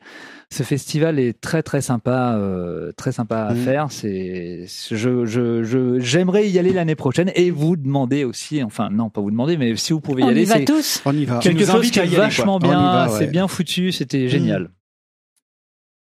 Freddy, Freddy, tu récupères le micro. À ton bon. tour, tu as une minute également. C'est parti. Alors un coup de cœur pour Alexis Anquincan, sportif de très haut Ah oui. niveau que nous avons reçu à ce micro il y a quelques mois. Alexis est le grand favori de sa catégorie PTS4 pour le triathlon des Jeux paralympiques de Tokyo. Le rendez-vous est fixé au 28 août. Notez déjà ça dans votre agenda. Euh, pour mémoire, Alexis est amputé de sa jambe et ce qu'il fait à chaque, euh, chaque jour est une source d'inspiration pour nous tous. En tout cas, pour moi, à mon modeste niveau sportif, je pense souvent à lui, à son côté positif en toutes circonstances, à sa hargne, à son esprit conquérant, mais aussi à sa simplicité et à ses limites repoussées sans cesse. Le 28 août, je serai évidemment devant ma télé. Euh, je pense que nous serons quelques-uns à le pousser vers la victoire. Une belle victoire sur la vie, une revanche sur elle, comme il nous l'avait dit. Euh, on vous mettra sur le billet de l'épisode le lien vers l'excellent reportage diffusé dans l'émission Stade 2 récemment. Ouais. On y voit l'Alexis souriant, drôle, touchant, et l'Alexis qui met toutes les chances de son côté pour décrocher le seul, le seul titre qui manque à son palmarès, l'or olympique. Bravo. Bravo. Et effectivement, Euh, Bravo, oui, à lui. Ouais, mais à toi d'avoir si bien vendu parce qu'effectivement, c'est vrai que c'est pas des le, le paralympique, c'est pas forcément ce qui a le plus euh, qui est mis dans la lumière. pas, ouais, donc c'est euh, clair. avoir Ouais. des C'est vrai qu'Alexis, avec ce qu'il incarne, euh, là justement, je trouve qu'il est vachement mis en lumière. Enfin, il est, Oui. il est quand même très mis en lumière, quoi. Euh, il est il est- tellement Parce que c'est un être lumineux. il est rayonnant, voilà. c'est ça, c'est clair. Euh, Arnaud, justement, puisque tu on vient de t'entendre, de quoi vas-tu nous parler dans ta minute? C'est parti. Ah, moi, je voulais vous parler de Seules les bêtes, qui est un film de 2019 de Dominique Moll, qui est l'adaptation d'un roman de 2017. Avec, entre autres, les talentueux Denis Ménochet, Laure Calamy, Valéria Ah. Bruni Tedeschi, Damien Bonnard. Euh, Dominique Moll, euh, c'est celui qui avait réalisé un, un- Harry, un ami qui vous veut du bien, entre autres. Film qui s'ouvre sur euh, un enfant qui avance avec une chèvre sur le dos dans une ville d'Afrique. Et puis on plonge au cœur de la Lozère, dans une ambiance de polar euh, noir incroyable, vraiment fascinant, vraiment prenant. J'en dis pas plus parce que le film prend un tour qui est euh, totalement inattendu. N'allez pas lire de résumé ou d'article avant de voir le film. Il faut pas savoir de quoi ça parle. Ouais. Il est actuellement sur Ciné Plus et euh, sur Canal à la demande. Redis-le, redis-le. C'est Seules les bêtes. Il est formidable ce film. Ouais, je l'ai vu. Génial. Euh, Ouais, tu nous en avais ouais. bien parlé sur le Discord de l'entrepôt. Tout à fait. Ah bah, on va aller voir ça. Dans la liste. Merci Arnaud. Ludo, as-tu trouvé un coup de cœur? Parce que je crois qu'on en a mais piqué c'est un pas juste au début. Non, euh, non, non, on non, non, on non, Ça n'a aucune importance. Non, non, non. C'est a- pas grave, Il y a plein de. Quoi, mon chéri, on est toujours Mais oui, c'est tous ça. les deux en osmose. On va vous laisser. Donc Ludo, de quoi Bah, nous 30 parles-tu? secondes du coup. Du coup, Oh Dit-elle après 37 Non. minutes de chronique. Voilà, c'est presque l'amour, quoi. Ludo, à ton tour, c'est prêt C'est Ouais. parti. Moi, c'est c'est euh, vraiment un film que j'ai beaucoup aimé, il y a que j'ai vu il y a pas très longtemps, qui s'appelle Oxygène, qui est- parce qu'on parlait de Oh. Netflix, Mhm. et euh, c'est un film de SF qui est réalisé Mhm. par Alexandre Aja, qui est un qui est un metteur en scène français, mais qui tourne beaucoup aux États-Unis, et qui voilà, qui euh, et je trouve qu'il est un film de SF qui est très bien foutu. En deux mots, euh, une pour ceux qui connaîtraient pas l'histoire, une femme se réveille amnésique dans un caisson de cryogénisation et euh, et elle est coincée et en fait il ne lui reste plus que le temps de l'oxygène euh, évidemment à respirer qui décroît au fur et à mesure du film. Et évidemment la question c'est comment va-t-elle sortir? Qui est-elle? Qu'est-ce qu'elle fait là? C'est tout le sujet du film. Et, euh, et le, le, le, le film est extrêmement bien fait, extrêmement rythmé, très dynamique. Et, euh, et, et surtout, en fait, on pourrait se dire encore un énième film de d'enfermement comme Buried ou ce genre de choses-là, Ou de psychopathe. ou de psychote. Mhm. Mais sauf que, sauf que le film, euh, d'abord il y a des retournements de situation qui sont très très bien, et surtout Ouais. le film amène dans une direction qu'on n'attend pas du tout. Ouais. Et c'est vraiment ce qui fait vraiment. Si vous avez l'occasion de voir, si vous aimez l'ASF, T'as pas donné le nom de une- l'actrice. euh, avec Mélanie Laurent euh, Ouais. qui joue le rôle principal. Je vous le recommande vivement. Si vous aimez la SF, c'est très réussi. Voilà. Et une musique, une musique, une BO formidable. Voilà. Merci Ludo. Nico, de quoi vas-tu nous parler? À moi. Merci, tu le fais super bien. Le timekeeper. Et donc moi, pour terminer, je vais vous parler de trois petites choses rapidement. La première chose, ça va être, je vais féliciter euh, Christophe pour euh, sa recommandation de Ah. Daisy Jones and the Six que j'ai dévoré, j'ai adoré, c'était formidable. Euh, vra- Vraiment, je vous le recommande. Bah, je suis euh, content, ouais. Passionnant, de, Ouais. de bout en bout. Je l'ai terminé hier soir à 1h30. Mais Super. vra- Ça me vraiment- rappelle quelqu'un. Vraiment top. Je vous invite à, à le lire. Mhm. Deuxième sujet, je rebondis sur ce qu'a dit Didouille. Euh, Hellfest from Home, je trouve que c'est vraiment bien. Ils font un effort. Le fait de dire que le, le festival a été annulé, eh ben ils sont pas restés juste à faire des choses euh, classiques de re- euh, de rediffuser des anciens trucs. Ils ont mis les petits plats dans les grands euh, avec des concerts enregistrés spécialement pour l'occasion et plein d'autres choses. Enfin voilà, ils ont vraiment voulu créer l'événement. Et puis le dernier truc qui m'éclate, c'est de streamer des jeux vidéo sur Twitch. Alors c'est mon dernier petit délire depuis un mois et demi, deux mois. Et ça m'éclate, pas pour montrer ma, ma dextérité qui est assez limitée, mais parce que c'est un prétexte pour échanger avec plein d'auditeurs qu'on peut avoir ici à Donc je remercie tous ceux qui viennent un peu échanger puis discuter. C'est un- des prétextes pour échanger. Vraiment, j'adore ça. Donc euh, voilà, sur ma chaîne Twitch, Narguilé. Et voilà, j'ai placé. On y revient. Super. Ça me rappelle un peu un spectacle. Arnaud fait des vidéos à 47 ans. Ah mais c'est ça, bah, je l'assume- complètement. Euh, moi, je voulais juste dire un petit mot pour conclure. Je voulais re- remercier Julie et Thomas d'être venus à notre micro. Merci Je à voulais vous. c'est particulièrement remercier Julie pour sa dédicace. Peut-être dû prendre beaucoup de temps, t'as choisi les mots. Il, il a lu euh, Thomas la dédicace Et, et vraiment, euh, je suis très touché. Et je pense que vraiment, t'as dû prendre du temps et Salaud, c'est dégueulasse. c'était un petit clin d'œil. Merci, sincèrement, ça m'a beaucoup touché. Bah, c'est bien maintenant que tu lui as mis la presse. Moi, je vais en demander une. Mais une vraie.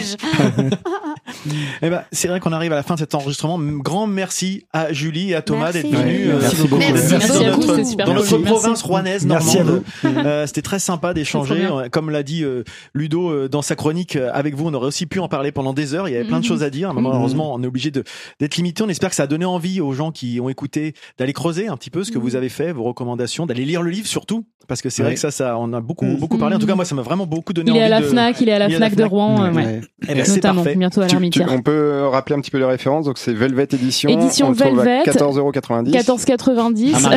Ventre creux. Ventre creux, Et- donc et de Julie Mouchel. À part la Fnac de Rouen, on peut le trouver On où peut le trouver au relais, bientôt au relais de la gare de Rouen. Je, je voulais qu'il soit dans le relais de la gare de Rouen. Je me suis dit, les gens vont partir en vacances, ils vont voir mon bouquin, ils vont le prendre et venir à la plage. Et Voilà. partout en France, on le Partout commande en France, ou, euh, euh, il est commandable partout en librairie euh, et, et, et voilà. euh, Et sur le site de, de l'éditeur, euh, sur la Bien Fnac, sur, euh, il est juste plus sur Amazon, mais enfin de toute façon, bah, voilà tant quoi. mieux, tant De mieux. toute façon. J'avais mis le Voilà. PDF de Freddy sur Amazon. Je sais pas si- Donc voilà. Eh ben merci, on espère que Merci vous deux vous. vous avez passé un bon moment en, en votre compagnie. En C'était tout super. cas, Euh, les auditeurs, n'hésitez pas à le faire savoir euh, en suivant euh, bah, direct ou à nous, mais aussi à nos Mhm. invités, hein, en les ra- récupérant sur les sur les réseaux sociaux. Il y a une page. Facebook, un ventre creux. Ouais, ouais, ouais, j'en ai, j'en ai créé une, ouais. Donc euh, voilà, on mettra Ouais. tous les liens dans le dans l'article sur le site entrepod.fr. N'hésitez pas à venir euh, jeter un œil sur sur ce site. On met euh, régulièrement des choses, un peu moins régulièrement dernièrement, mais je crois que Marius a prévu d'é- d'écrire quelque chose sur le sur le blog.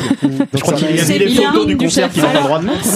C'est une petite Ouais. fille. Il faut que son article, il faut que son article soit validé. On met Bon, les bah, de la lecture. J'ai un truc à dire ouais, sur les gamines. Et puis n'hésitez pas sur Apple Podcast, sur toutes les, comme d'habitude, si vous voulez mettre des commentaires, des notes, euh, nous. Nous envoyer aussi un type, euh, un- oui, des, des tips. Envoyer Tipeee. des sous. Des sous. C'est vrai C'est vrai. que ça peut être sympa. Et puis on est aussi sur Discord. On a un serveur Discord pour échanger sur diverses choses. On sait pas quand est-ce qu'on se retrouve tous ensemble. Certainement à la fin de l'été. Là, on va probablement faire une, Ah, une ouais. pause estivale. hein. On a une année un petit peu Mhm. particulière. Et d'ici là, est-ce qu'on peut vous retrouver quelque part, messieurs dames, autour de la table, Christophe Bah pareil, hein, que- comme d'habitude, euh, nulle part. Mais t'as déménagé, t'as Eh ben, déménagé ou pas Pas encore. Il n'a pas encore déménagé. Non, Donc, euh, Ouais, il tard, cherche un appart. il, fera, il fera une crémaillère bientôt alors. c'est ça, ouais, sous, sous un des cinq ponts de Rouen. Didouille. Il y en a six, je crois, mais.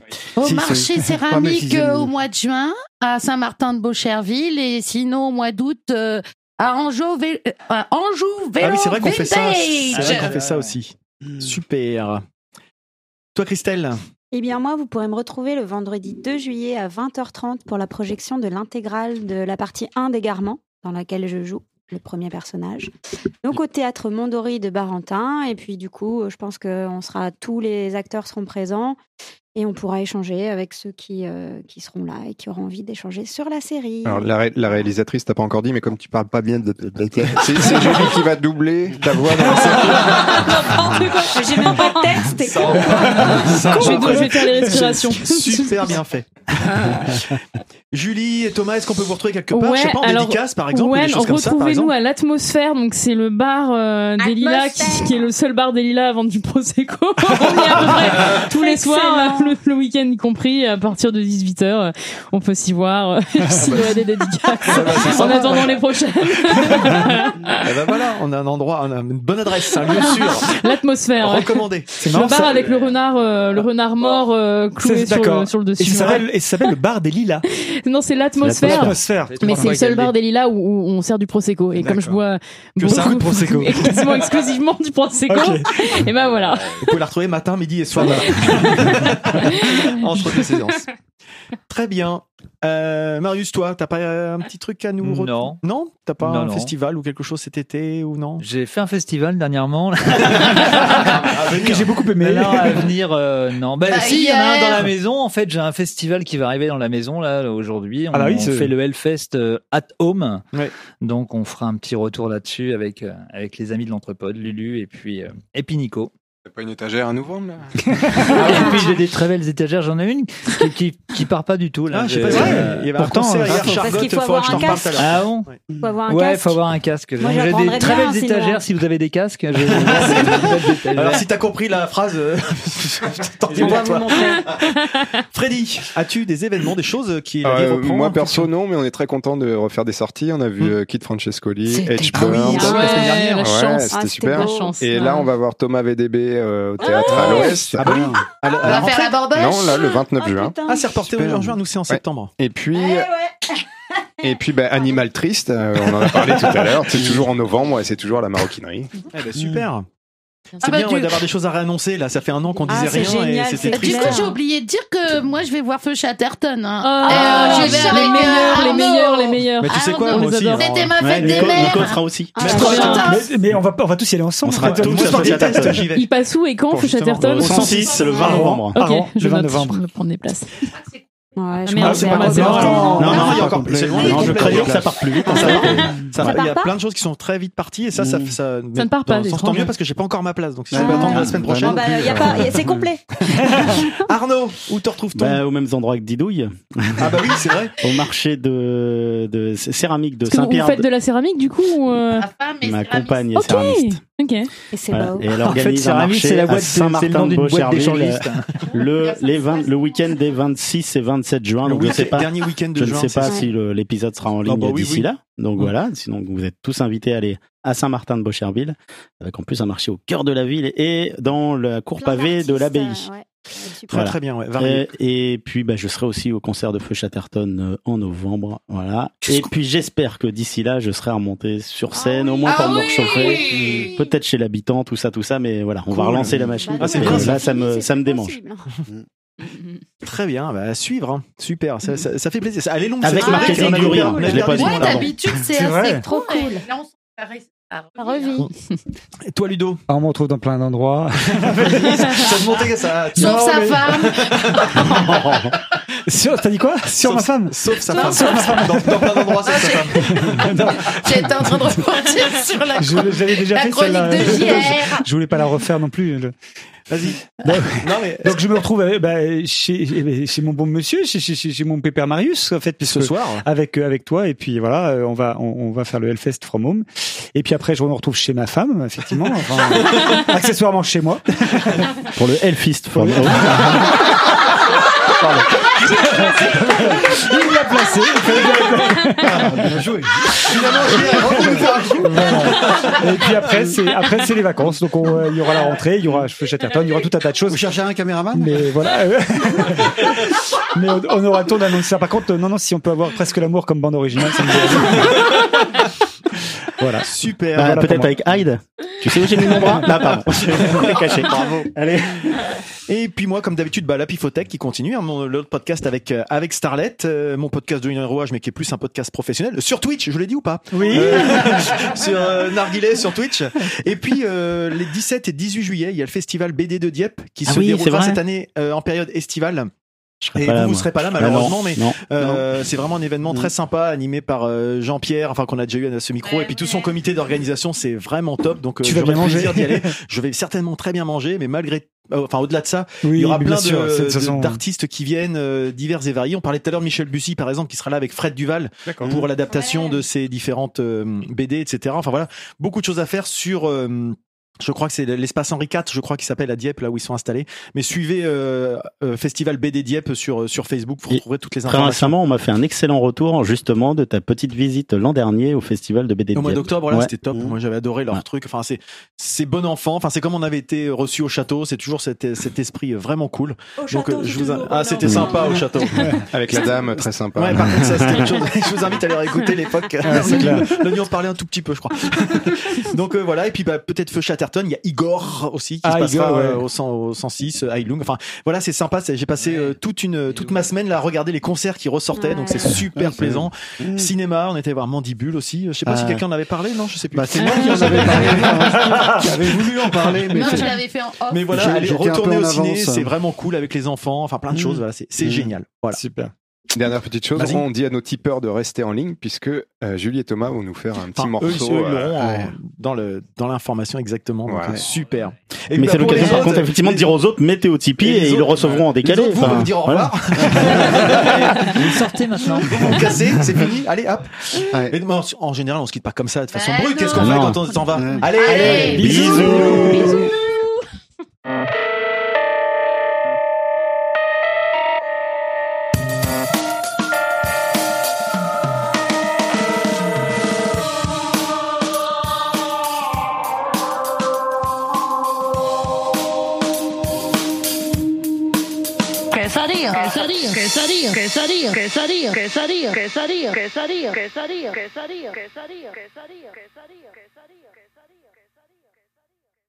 Oui, alors attends, c'est lequel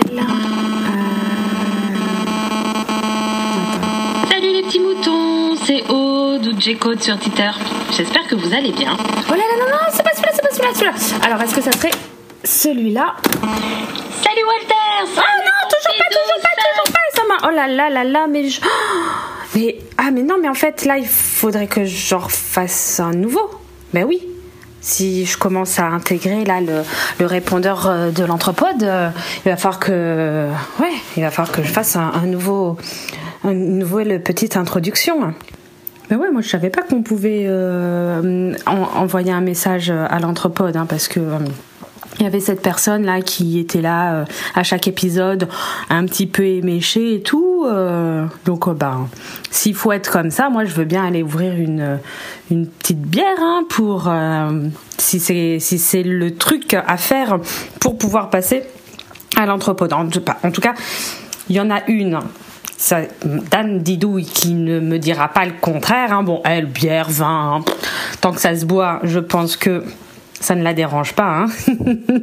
Hein, voilà. J'essaye de faire une petite, un petit tour de table de bonjour à la façon de Marius. Bon, hein, tu me tapes pas sur les doigts, Marius. Hein, je, je vais essayer de, de m'entraîner et. euh, et on va voir ce que ça va donner. Hein, donc euh, voilà. Donc euh, voilà. donc Dame Didouille, hein, elle va m'accompagner euh, pour euh, ouvrir cette euh, bonne petite bière et, et faire ce tour de table. Donc euh, pourquoi pas si euh, Christelle veut nous accompagner comme ça, euh, histoire qu'on soit tout ensemble. On fera des petites potions magiques, hein, parce que euh, voilà, et on dansera nu autour de nos verres de bière ou avec nos verres de bière, et euh, on sera des, sacrées sorcières, hein, voilà. Euh, non, c'est vraiment très nul ce que je suis en train de faire et je suis en train de me ridiculiser, mais c'est pas grave. Hein, quand je pense à JR, hein, de toute manière, lui non plus n'est n'a pas honte. Donc on continue.